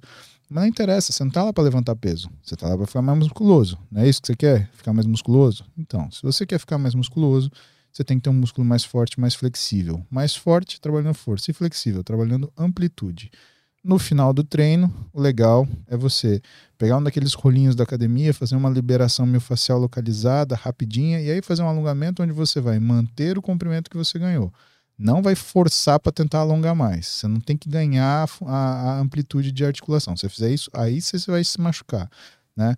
Então, um alongamento simples, só para manter o comprimento e beleza. Você está muito bem cuidado. Você vai fazer isso ao longo dos anos. Você vai ver que você vai ter muito menos lesão do que você poderia ou nem vai ter lesão. Espero que você não tenha. E o treino de mobilidade, ele é diferente do alongamento? Ah, é outra coisa, né? É, porque assim, você tem o treino de mobilidade, ele tem a ver com a tua capacidade de locomoção, na verdade, né? Você a, a, mobilidade que se fala, né? É, por exemplo, o treino que você vai colocar em esportes, futebol, basquete, né? Coisa que você tem muita movimentação, hum. né? Ah, já é outro, são outros 500, né? E aí tem o treino de flexibilidade, que é para você ganhar essa, essa função articular aumentada, né? Que você vê principalmente em ginástica olímpia, ginastas no geral. Uhum. Né? Os caras vão ter essa, essa melhora. Então, para treinar musculação é alongamento mesmo. Precisa ter um alongamento. Um alongamento rápido, segmentar naquilo que você vai treinar, Arthur. Não é, é. nada. Nada. Ninguém vai treinar Daiane dos Santos e fazer musculação, não. Vai na boa, na manha. Eu acho que eu fudi meu joelho porque eu, eu não alongava assim direito. Eu dava, Super comum. Dava um migué do caralho e começava Super a treinar. Comum. Você faz uma coisa que chama hipersolicitação da, do, do do quadríceps, isso provoca o que a gente chama de patela alta, isso leva a uma condropatia femoropatelar, que leva a dor que inevitavelmente vai fazer você ter que parar de treinar durante um tempo e tratar a condropatia. Ele inchou, ficou uma bola assim meu joelho, desse tamanho assim. E agora ele tá reduzindo e tá tô fazendo alongamentos e alguns treinos de mobilidade para porque eu não sei exatamente, era, era no menisco, mas o, o cara lá falou o, o ortopedista falou que não era não era nada. Ele viu a, a ressonância e falou: ah, tem nada aqui, volta a treinar aos poucos e, e toca ficha. Eu não. Achei um pouco estranho esse cara falar isso, mas eu, eu levei então, fé. É, então, provavelmente você tem uma lesão que está indo em fase funcional. Né? Quando você tem uma alteração de menisco ou de cartilagem, você pode ter um derrame articular, que é o que aparentemente aconteceu com você a partir do seu relato. Fez esse, fez esse derrame articular, você tem distensão de cápsula, a dor é intensa, aí você tem que esfriar essa situação. Então você tem que tomar anti-inflamatório, analgésico e fazer gelo no local para absorver rápido isso daí. Absorveu rápido, melhorou, você vai ter que voltar a treinar, só que você vai ter que corrigir esses vícios que acontecem, tanto de treino quanto de posicionamento. Uhum. Né? Aí seria legal ter um físio para te acompanhar no começo e te ensinar a usar o seu quadríceps. Porque tem muito isso, sabe, Arthur? É, é o jeito que a gente faz o exercício, não é necessariamente a carga ou, ou a quantidade. E, e, é, e é verdade também que normalmente o lugar da lesão não é o lugar onde estava errado, assim, era outro lugar que sobrecarregou o lugar que lesionou. Pode ser também. Ah, né? não, uma, uma... Quando a gente fala, porque a gente trabalha em alças musculares, né? Então, no trajeto de uma, em todos os músculos que compõem para você fazer um movimento, você pode ter uma lesão funcional em um, uma lesão anatômica em outro. Essa lesão funcional pode causar lesão anatômica ou a lesão anatômica pode causar lesão funcional. Tanto faz para o ortopedista, né, onde que a história clínica é importante? Porque ela determina o timing do que aconteceu. Então você sabe o que, hum. que é a prima lesão. Por quê? Porque aí você trata o que é o, a, o fator etiológico que causa aquela dor, não simplesmente trata o sintoma. Etiológico é a origem? É a origem, é aquilo que aconteceu primeiro. E aí, se você trata isso, cura. Vamos lá? Mais questões? Vamos lá, tem aqui. Uh, o Gabriel mandou. Fala Caião Petri Muzi, boa tarde a todos. Pergunta para o Muzi. Na visão dele, qual o melhor caminho a se trilhar hoje para quem quer começar a trabalhar na área de instrutor físico e não quer se estagnar como instrutor nas famosas FITs de hoje em dia, além de procurar montar seu próprio espaço no futuro Entendo que trabalhar nessas academias é um bom início e um início comum a todos, mas como não ficar preso nisso por muito tempo?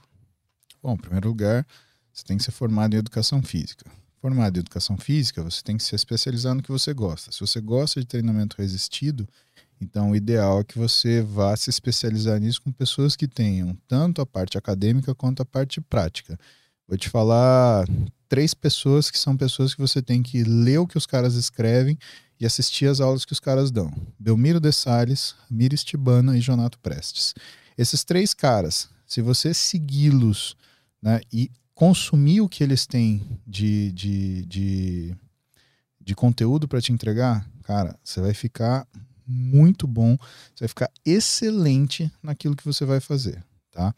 E assim, não olhe com desdém para as fits cara que é bom, ele se desponta em qualquer lugar.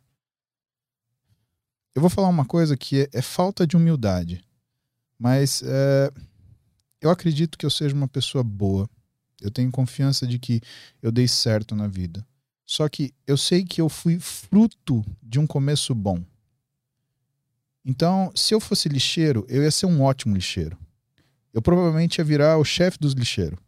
Se eu fosse gari, eu ia varrer rua, mas eu ia acabando sendo o gerente dos gari e depois eu ia ser o chefe dos. Cara, isso eu tenho certeza. Por quê? Porque eu, eu, eu sempre primei por ter método, consistência e competência. E isso você prova em qualquer lugar. E não tem outro lugar melhor para você provar do que numa fit dessa. Porque uma fit dessa que você falou, com certo desdém, né, e eu não estou te chamando atenção, mas eu estou abrindo o teu olho, é o lugar onde o, o, o cliente, o, o aluno, ele está mais desassistido. Então é muito mais fácil você pegar um atleta, um, um personal, por exemplo, numa fit dessa, que o cara ninguém tá nem aí para ele, do que você chegar numa academia de grande rede, chique, famosa, que sei lá, custa dois pau e meia mensalidade, e você conseguir convencer um cara que tem acesso ao melhor do melhor que você é bom o suficiente para merecer o que é o investimento dele. Você me entendeu o que você vai fazer? Começa tratando bem o, o, o, o cara da FIT. Você vai ver que você começa daí. O que, que eu falo para meus alunos do Interligas? Né? Ah, eu sou. Eu estudei medicina numa faculdade federal. Eu sou fruto do ensino público, né? que para mim é fora de série. E uma das grandes coisas que eu fiz, e eu tenho orgulho, é de falar que eu trabalhei 12 anos no SUS. Tá? Eu tenho 12 anos de SUS, meu. Sabe como é que eu ia atender nos ambulatórios? Eu ia atender de jaleco passado, camisa, calça e, e, e sapato. Sabe por quê? Sabe onde você treina atender o seu paciente que paga dois pau e meia consulta? É no SUS. Se você atende o seu paciente do SUS como um mulambo, você vai ser mulambo no seu consultório também. E tá cheio de médico que tá olhando para aí falando: "Ai, eu não sei porque ele tem paciente particular, é porque eu tratava bem os meus do SUS". Porque se eu tivesse tratado qualquer um deles mal, eu nunca teria chegado onde eu cheguei. Então pensa duas vezes quando você olhar para a FIT. A FIT não é o problema da sua vida, é a sua oportunidade. Você vai ver o que eu tô te falando, faz o que eu te falei. Toca mais uma aí. Vamos lá, tem o Gabriel Demarque que mandou aqui. Saudações, Petri, Caio, Paulo Musi. Musi gostaria de saber o que te levou a se, a se desfazer do seu canal antigo do YouTube e quais os planos futuros para a clínica. Você pretende estruturar ela de forma que precise trabalhar menos no futuro e se dedicar mais à família, hobby e ao fisiculturismo? Bom, eu abri de novo meu canal, né? Mas o que fez eu me desfazer na época, né? Vou falar porque era uma turma diferente. Uh, tem um sujeito no CRM que me ama e ele fica me perseguindo há 12 anos, né? 12? 12 ou 13, alguma coisa assim. E na época eles intestaram com o meu YouTube, fizeram, fizeram, fizeram, que eu fechei o canal. Tinha mais quase 600 mil seguidores e na época era tipo 2007, 2008, pensa só. Inicinho era como do ter, inicinho do YouTube, era Uhum. como ter, sei lá, 20 milhões hoje. né? Era uma, um infindável de gente. Né? Mas, cara, tudo bem. Né? É, é o que eu te falo. Né? É, Quando você faz o trabalho consistente, volta. Né? Quando ah, trocou esse pessoal, né? que ficou uma coisa mais, é, mais honesta, né? principalmente, né? eu, eu voltei a ter um canal no YouTube, né? e é onde eu coloco uh, todos os as lives que eu faço de manhã. Né? Então tá lá, se você quiser assistir, tá lá. Mas no final foi isso, foi pressão profissional. Eu não tive. Eu era jovem, eu estava iniciando na profissão, eu realmente fiquei preocupado né, com aquilo que estava sendo dito de mim. né? Se eu tivesse uma boa, uma boa orientação jurídica, que é o que eu tenho hoje, né, eu com certeza não teria me desfeito do canal. Mas fatos é fatos e a gente segue adiante como dá. E, cara, para mim, sabe o que isso representa? Eu vejo hoje quem fazia isso estão numa situação tão ruim, estão lidando com um processo no, no, no Ministério Público, né? E faz parte, né? É a vida. Mas qual era a justificativa para Era porque essa pessoa, em especial, ela falava que era antiético, que era autopromoção. Ah, isso não, na- no código de ética não tinha alguma coisa prevista ou encasquetou? É uma só? forçada, né? Aham. É, foi uma forçada, bem forçada que, que, que foi feita, né? E, cara, na época, né, falava, né, eu ficava, eu fiquei né, assustado e tal. E, e de verdade, é, hoje a gente tem um conselho que é muito melhor aparelhado, muito melhor assistido. Evidentemente, ninguém é perfeito, né? E cada gestão tem as suas dificuldades, mas assim, né, não tem nem comparação do que que era né, cinco anos atrás, né, dez anos atrás. Meu Deus do céu, não tem. Isso eu tô te falando, ah, acho que uns 15 anos atrás, bobear. Né? Ainda bem, gente boa subiu, é assim que tem que acontecer. Boa. Mais coisas aí? Questões? Isso aí, tem uma boa aqui do Kainazito de novo, mandando a segunda questão aqui. É, Muzi, como foi sua experiência no período em que você foi médico do Exército? Nunca vi você falar sobre esse período da sua vida em outros podcasts. Ah, foi um dos melhores períodos da minha vida. Né? O Exército é uma das três fases da minha vida que eu repetiria tranquilamente. Né? A primeira, o internato, segundo, o Exército, terceira, residência. E o Exército, cara, o que eu posso te falar? É uma experiência única porque você recém-formado é tratado como médico mesmo. Né? Pensa que se você entra como residente, você tem o R2. Você vira R2, tem o R3. Você vira R3, tem o R4. Você vira R4, tem R5. Você vira R5, tem um chefe de plantão. Você vira chefe de plantão, tem um chefe de disciplina. Você vira chefe de disciplina, tem um chefe de departamento. Você tem um chefe de departamento, você vira o reitor. Então, cara, é, você sempre vai ter alguém né, acima de você. E eu fui o médico da organização militar que eu fiquei. né? Então, por mais que você tenha um comandante, tem coisas que só o médico pode fazer. Né? E, e o comandante ele precisa trabalhar junto com o médico, porque as questões de saúde elas suplantam aquilo que são questões administrativas, né? E o médico também, ele tem que trabalhar junto com o comandante para tudo ser viável e rodar direto. Então foi a minha primeira experiência de respeito profissional. né? Isso, cara, se eu te falar, eu aprendi o que era ser médico, a responsabilidade de ser médico, você assinar embaixo do que você faz, quando eu carimbei Paulo Cavalcante Muse, CRM tal, segundo tenente do Exército Brasileiro. A hora que eu tive que assinar em cima desse carimbo, meu amigo, falou, opa, a coisa tá séria agora. E isso me fez crescer profissionalmente e maturidade pessoal também é gigante. Quando eu entrei na residência, eu era um médico completo. Eu era um cara pronto para aquilo. Eu já não era mais um alunão com carimbo, né? Porque também tem isso, né? Você dorme aluno, você acorda médico, né? Então, no primeiro dia de profissão sua, você é um aluno com carimbo, não é muito diferente disso. E eu entrei médico, médico. Né? Isso eu devo ao Exército Brasileiro, que eu tenho o maior carinho. Mas o que, o que, que tinha lá que te proporcionou essa- essas experiências que te transformou? Ah, eu tinha uma gama de responsabilidades, né, Arthur? Eu tinha responsabilidades que eram responsabilidades médicas, eu tinha responsabilidades administrativas, né? Eu tinha que cuidar, por exemplo, do que era o FUSEX na época, que era o, o- como se fosse o plano de saúde do militar. Eu cuidava de uma OM, de uma organização militar que tinha quase 500 soldados, uma centena de oficiais, né? E que era uma era uma era um depósito de suprimento então ele trabalhava 100% o ano inteiro né? Não era e assim os meninos eles tinham tanto a missão de combatente quanto a missão de tocar o, o, o depósito de suprimento para frente né? eles faziam as duas coisas né? e com certeza os depósitos de suprimento são os lugares que os caras mais ralam mesmo né? Uhum. porque eles têm todo o treinamento para fazer ainda tem que, meu, trabalhar. O que, que faz um depósito de suprimento? Carrega caminhão, descarrega caminhão, né, separa as coisas, né, faz o exército andar. né? Uhum. A intendência dentro do exército é, é- é a arma mais atacada, né, porque a gente olha para as armas combatentes, cavalaria e, e infantaria, né?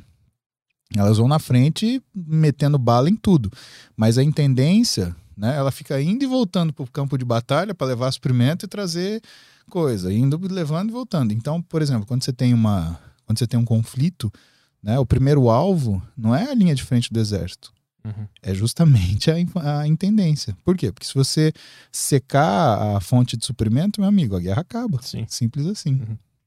E os caras são treinados para isso. Mas que tipo de ocorrência que acontecia lá com a. Cara, de tudo. Você é clínico geral, você cuida de tudo que acontece lá dentro. Ó, no primeiro dia que eu cheguei no quartel, né, tinha um cabo no quartel, a esposa tava numa gravidez de risco e tava, fazendo, tava em Caraca. trabalho de parto em casa. Peguei a ambulância e fui Caraca. sacudir correr atrás de, acudir a mulher. Então, isso assim, no dia um, eu falei, pô, começamos bem, cara, que delícia. né? O que, que vai acontecer? O comandante, na minha época, pô, infartou na minha mão, cara. É. Então, tem umas coisas bizarras cara, que acontecem. O pessoal, ah, é sossegado, vai nessa. Mas infartou? Vai. Tinha, tinha alguma coisa acontecendo? Ele. Cara, foi uma história assim, né? Ele. Um dia teve um mal-estar súbito. Ele foi da casa dele até a padaria. E ele teve um mal-estar súbito. Né? E, e, assim, em, em cardiologia, né? Se você tem um mal-estar súbito aos pequenos esforços, isso é indicação de cateterismo. Né?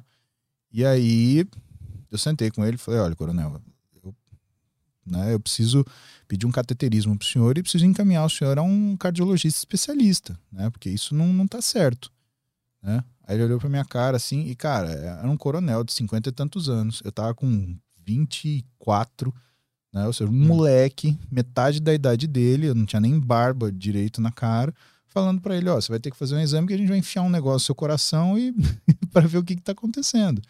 né? E o cara confiou em mim. Falei, então tá bom, Muzi. Então vamos. E aí o que é pesado? Você tem 24 anos, a esposa do coronel vira pra você e fala assim: você traz meu marido de volta, hein?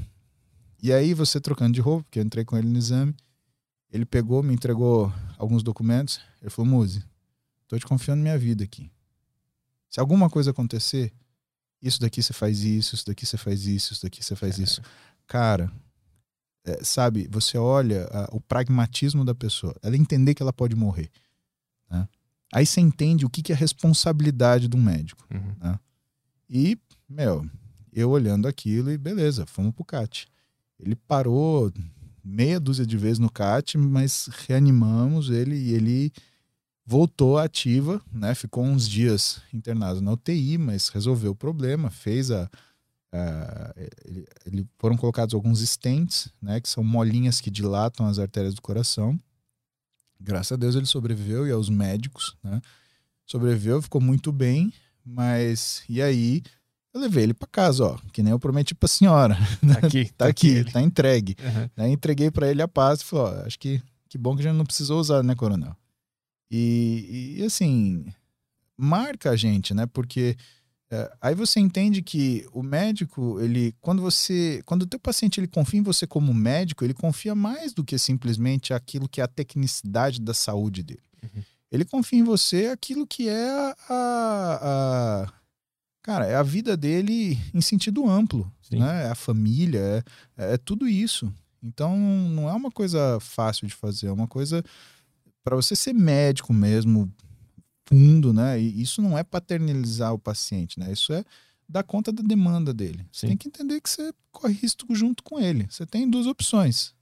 Você abraça o risco e, meu, é, você sabe que você vai levar um pouco disso para casa, é inevitável. Né? Você não vai né, dormir tranquilo, você não vai comer sossegado, você vai, você vai viver com isso, você vai carregar isso junto com você. Ou então você faz mais ou menos e negligencia isso. Mas também, quando a coisa der certo, você também vai ficar meio feliz, né? Você vai saber que você não participou disso de forma plena. Né? Tem muita coisa aí ainda? Sobrando? Tem bastante. Como é que tá de tempo? Tem que comer daqui a pouco, né? A galera tá cobrando no chat aqui. Tem que comer. Eles falaram, bateu a hora da marmita já. Verdade, 17h37. Dá pra fazer mais uma questão aqui? Vamos, vamos fazer mais uma questão. Vê se tem alguma mais interessante aí. O Samuel mandou aqui, fala Muzi, Caio e Petri. É, gostaria de saber o porquê tu acha que o powerlifting não ficou tão famoso no Brasil quanto o bodybuilding. Abraços.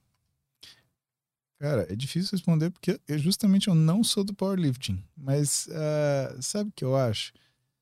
Existem algumas coisas na vida que nós fazemos para nós mesmos. E eu entendo que o powerlifting, ele pelos atletas é um pouco assim. né? Eles são tão focados naquela quantidade de força, naquele movimento perfeito, que aquilo fica um clubinho. E o fisiculturismo foi assim, né?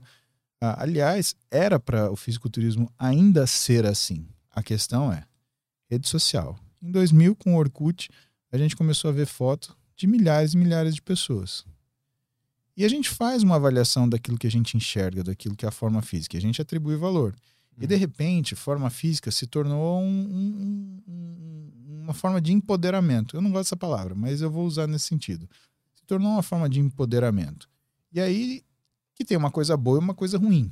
Né? A coisa boa é que mostrou para as pessoas um lado do exercício que era feito para a saúde própria e que não necessariamente você se tornava um atleta, mas que você cuidava de você e você tinha de resposta para isso um físico mais elaborado, mais interessante, né?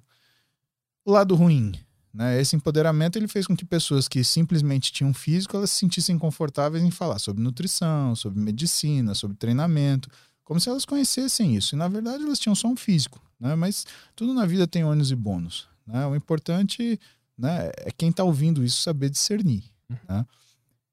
O powerlifting, por outro lado, ele não tem esse apelo né, de, de, de físico, então numa situação assim, né, ele não é um esporte que as pessoas elas vão achar tão interessantes, né? Você fala uma pessoa, ah, fulano tem a barriga de tanquinho. Pô, um monte de gente queria ter a barriga de tanquinho. Agora, ah, o fulano agachou com 350 quilos.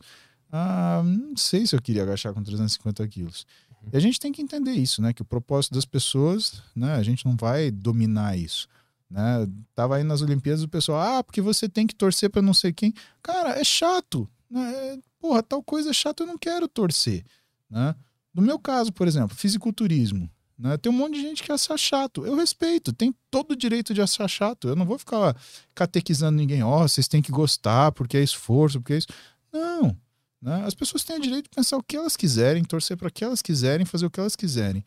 Eu acho que se você está preocupado da disseminação do seu esporte, cara, largue isso de lado. Isso daí vai virar um peso para você. Pratique o esporte. Simplesmente pratique. Né? Se ele fala alguma coisa de boa para você, é isso. Agora, se você está querendo o esporte, como muita gente quer, para virar degrau de fama, ah, velho, não faz isso não. Você, você piora o esporte. São justamente as pessoas que querem o esporte como degrau de fama que rebentam com o fisiculturismo. São as pessoas que falam bobagem, que fazem palhaçada, que ficam fazendo graça com droga, que fica falando, que fica tentando vender babaquice para para follower de Instagram, de Facebook. Faz isso não, tá? Fama e sucesso são duas coisas completamente diferentes. Sucesso é aquilo que você deita na cama e você leva com você. Fama é aquilo que pensam de você. Acabei de falar pro Arthur. Você lembra o nome do cara que desenvolveu, aliás, que descobriu a existência do DNA, você não lembra, mas se eu falar para você, sei lá, Adolf Hitler, você vai saber quem é. Né? Você queria ser esse cara? Lógico que não. Ele é muito mais famoso do que o cara que desenvolveu o DNA. E aí? Você tem certeza que você vai ficar buscando fama? Larga disso. Para. Isso não vai te deixar feliz. É isso aí? Bom, a gente tem as mensagens da plataforma ainda. Ah, é, tem aquele Flow Podcast lá. É, vamos dar uma lida aqui rapidinha. Vai lá. Tem o burro, o nick Não. dele. Original, vai. o cara consciente. Senti um. Não, é que eu me identifico com essa consciência. Boa tarde, Paulo Caio Petri. Paulo, você, é, como você pensa em lidar com o momento em que suas filhas não estarão mais morando contigo, já que é, já que elas, junto com a Roberta, são seu tudo. Para render um corte, é recomendado descabelar o palhaço quantas vezes na semana? Ah, cara, o gostoso é todo dia, né? E se for de manhã, é melhor ainda. A galera do NoFap vai à loucura, cara. Ai, cara, você sabe que não, eu não posso falar, isso vai virar meme, cara. Deu uma polêmica o NoFap. Né? Eu falava, meu, esses caras estão comentando tudo que é coisa. Ah, cara, para, é chato isso. Deixa a pessoa fazer o que ela quiser da vida dela. Meu, virou um proselitismo isso. Quer catequizar as pessoas. O policial da punheta. É foda, né? É, cara. Olha, para de bater punheta, viu? Ó, feio. E, e é engraçado que às vezes eu falava pro paciente, eu falava, meu, eu também sou um, um escroto, né? Depois de um tempo, né? Eu falo, ai, tô cansado, tô cansado. Mas você tá cansado mesmo? Você não tá fazendo nem triatlon de manhã? triatlon de manhã. É, cagar, tomar banho e bater punheta, né? Que é o clássico, né? O cara, se ele não tá fazendo nem isso, é que ele morreu, né? Não... Já foi, né? Mas, pelo amor de Deus. Gente, eu, tem- eu, eu, é, eu já conversei com o menininho da, da... Tem uma conta no Instagram, né? Que é, não sei o que lá, no FEP, é Tropa no FEP, uma coisa assim. Cara, todo... Cara, toda vez que eu posto alguma coisa, se você tem problemas com masturbação, entre em contato, não sei o quê. Cara, deixa as pessoas se masturbar, velho. Às vezes, o cara, a única coisa boa do dia dele vai ser ficar quietinho, bater aquela punhetinha quietinho, cara. Deixa o cara, velho. Você vai parar no meio, para, tira a mão desse pinto aí. O que, que é isso? Né? É aquela coisa, cara, quem tem uma, uma piada ótima disso é o Diego Portugal, né? O Diego, o Diego Portugal, é. ele ele tem uma passagem, meu, que dele é sensacional. Ele, ele tá no banho, não sei o quê. Aí a mãe dele entra e fala: Que porra é essa que você tá fazendo? Ele fala: Pinta meu, eu lavo na velocidade que eu quiser. Né? Então, sabe, deixa o cara, velho. Pô, que fiscal de tudo que a gente tem, né, meu? É fiscal de quem a gente come, de quem a gente vota, de quem a gente. Cara, para! Pelo amor de É Deus. que, que o cara, pra ele foi tão bom ter parado que ele quer espalhar a palavra pra todo mundo. Só que ele não percebeu que ele ficou chato. Não, mas você sabe que, do ponto de vista de. Se a gente olha em torno de vício, aí é uma pergunta. É uma pergunta importante. Né? Você trocou pelo quê? Porque se você era viciado em punheta, o vício, ele sempre procura uma Ah, outra sim. vertente. Uhum. Então você trocou. O que, que você tá fazendo agora? Essa é a pergunta. Mas o vício é a punheta ou é a pornografia? Não, o vício é a facilidade da adição. Né? Sim. Você tem facilidade para adição. Se você era viciado em se masturbar, se parou de se masturbar, outra coisa você tá fazendo. Ah, sim. Ah, mas não tem como o cara não não ter um, um Tem uma um válvula- vício? Vai pra algum Tem lugar. uma válvula de escape. O que, que esse cara tá fazendo de válvula de escape? Ele tá deve enchendo o tá- saco, ele tá viciado em encher o saco dos outros. Foi é. aí que foi o vício dele. Agora eu pensei isso, você tem razão. Arthur é um sábio. Mas é, o cara ficou doidão com, esse, com essa história e quer espalhar a palavra. Mas o vício é na, é na punheta ou na pornografia? Que essa é o, a, a discussão, pergunta. né? Eu Boa acho que é na, pergunta. é na pornografia. E aí o É. pessoal me confundiu um pouco e fala, sei lá, os caras falam muito sobre isso. Eu já, eu já li o que, que eles falam. E eles falam lá que melhor testosterona, que o cara fica com mais energia. Mas às vezes tu bater uma te dá mais energia. Então é cada um, cada um. Às vezes você tá numa tristeza, você vai lá, dá aquela chacoalhada e Aquela chacarada no whey, passou, cara, passou. passou. chacoalha o whey e Sabe? fica feliz. Não, e outra, às vezes. Não, é verdade. Coisas de. de, de, né, de homem casado. Às vezes você tá naquela fissura pra pegar sua mulher, papapá, papapá. Aí, cara, você vai ficar com aquela libido ansiosa, é, é, sabe? Como é que. Tem uma palavra melhor que isso. Reprimida. Na- não é reprimida, mas por conta de você, sei lá, você tá ansioso, você tá irritadiço, você vai ficar com aquela ah, angustiada. Ah. Você vai ficar com aquela libido angustiosa, ansiosa.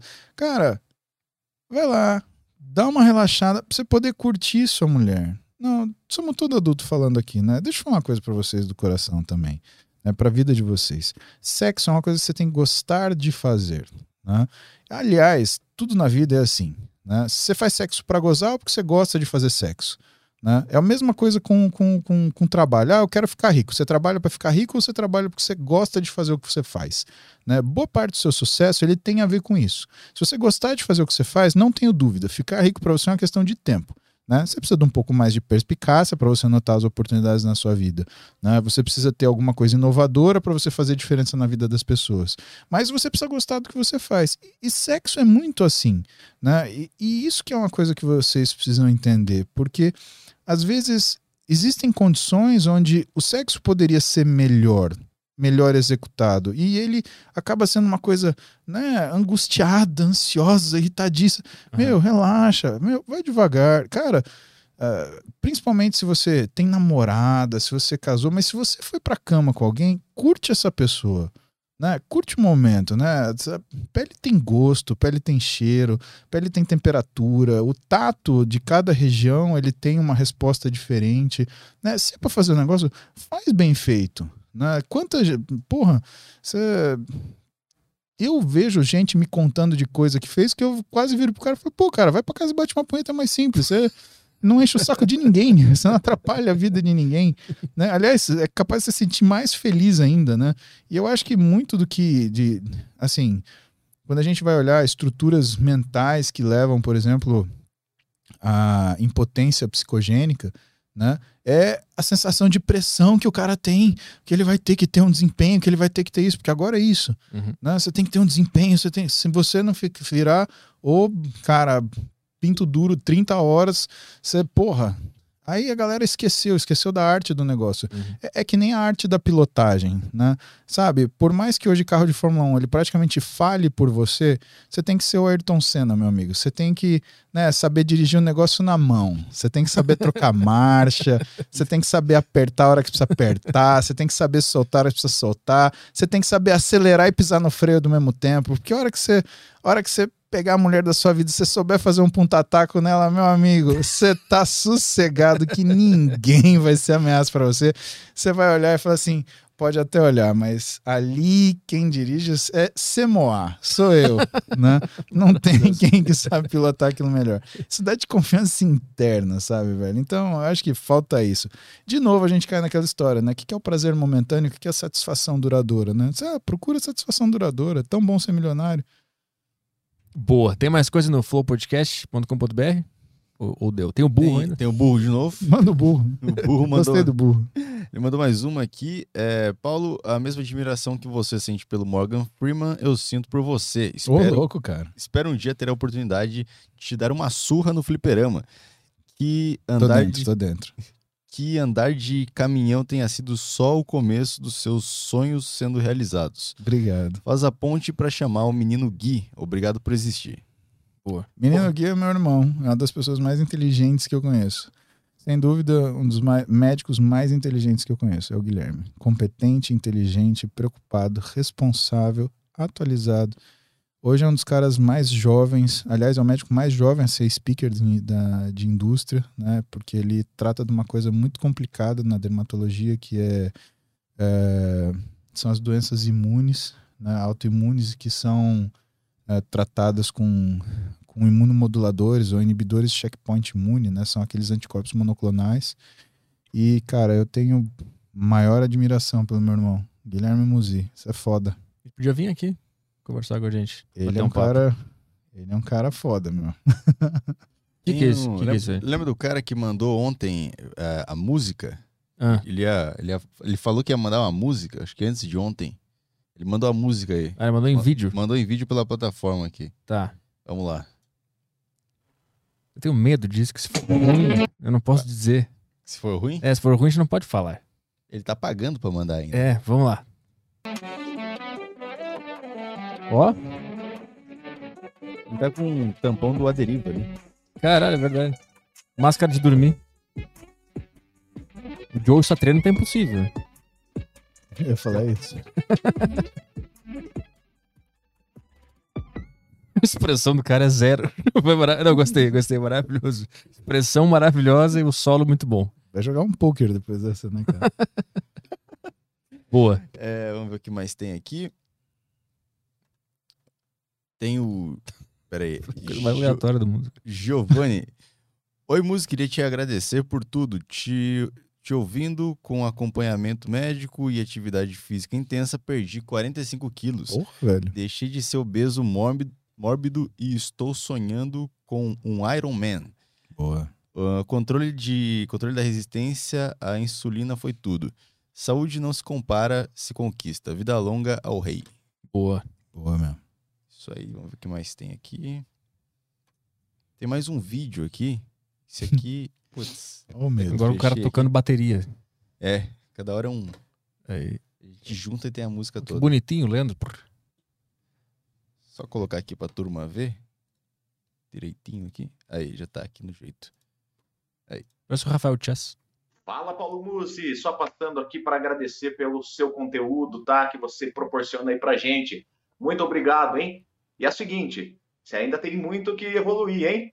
Não se intimide. Não se intimide. Eu sabia que vinha uma coisa assim. Eu adoro esse cara. Olha como é que terminou o vídeo. Ah, é, eu vou. eu- um dia eu vou chegar no seu estágio, né? E aí, quem sabe a gente faz um guest pose junto. Mas obrigado pelo carinho, né? A tua voz é de radialista, É né? verdade. E eu acho que eu entendi sua mensagem. Obrigado. Não se intimide. Não, não vou me intimidar. né? E aí, tem mais coisa aí? Tem mais a última aqui. Boa. É, Vamos lá, Muzi, vi um vídeo onde você dizia que a cirurgia de labro não garante que o ombro não vai deslocar mais. Há alguma outra cirurgia mais confiável? Só fortalecer o manguito não tem resolvido para mim. Meu ombro desloca com frequência e já estou ficando desanimado. Dá uma luz aí, obrigado. Então, a gente precisa ver. ah, se você tem uma instabilidade no ombro, né, primeiro, você precisa fazer o que é a reparação da cápsula, você precisa reparar a lesão de bancar, que é o destacamento da, da, da inserção do lábio. né, Você precisa fazer uma série de procedimentos. É, é muito difícil eu falar para você o que você deve fazer sem ter te visto. Claro que tem opção, tem até transferências musculares que você faz quando você vai estabilizar um ombro, mas ah, o que, que é importante? né? Ah, a gente fala que a cirurgia é 100% médico, mas quando o paciente ele está na maca. Né? Quando o paciente saiu da maca, é 100% paciente. Né? O tipo de reabilitação que você vai fazer, o tipo de fortalecimento que você vai fazer. E a gente precisa entender em que circunstância você luxou o ombro. Porque se você luxou num trauma, muito provavelmente você vai conquistar essa estabilidade de uma forma mais, mais é, é, é, consistente. Agora, se você luxou fazendo um movimento, porque você tem alguma alteração óssea, alguma, alguma diferença na conformação anatômica do seu ombro, aí é meio difícil, porque a cirurgia ela vai te trazer para a anatomia inicial, mas a tua anatomia inicial ela já propiciou que você tivesse uma luxação do ombro, entende?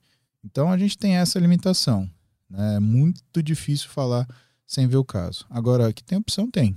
né? Procura um bom ortopedista, que é a dica de um cara que mexe com o ombro, que para mim é um dos melhores do mundo, José Carlos Garcia. Procura aí, doutor José Carlos Garcia, você vai achar. Esse cara é o pica do pica do pica das pica das galáxias das pica. Boa. Fechou então? Fechou. É, só tem um superchat que eu queria ler aqui, porque é do Vai, Augusto meu. Bagos. Augusto Bagos, grande Augusto Bagos, estará aqui 10 de setembro. É, ele e Lucas Pitt. Exatamente. Teremos Batalha, um- A batalha de carteiras. É. Bitcoin versus Ibovespa.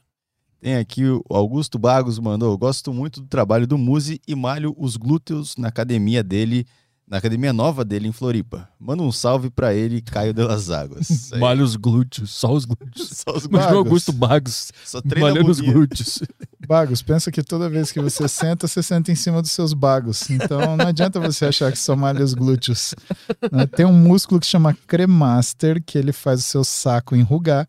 Né, e que vai suspender seus bagos toda vez que você sentar nos bancos gelados da minha academia. Lembre-se de mim nessa hora. Mas só nessa hora, tá bom? Maravilhoso. Obrigado pelo superchat aí, Augusto Bagos.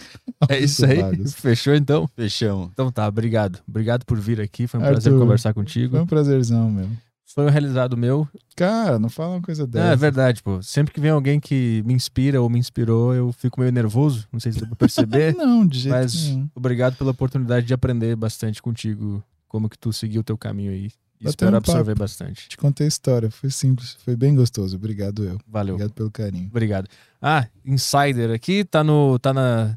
Comentário, né? Tem que fix- fixar um comentário aí depois no vídeo do YouTube da Ah. Insider aqui pro pessoal entrar na, na loja da Insider e usar. Como é que é? O link tá na descrição e tem um QR Code que tá aparecendo na tela agora. Ah, boa. E aí você usa o nosso cupom de desconto na loja da Insider Store.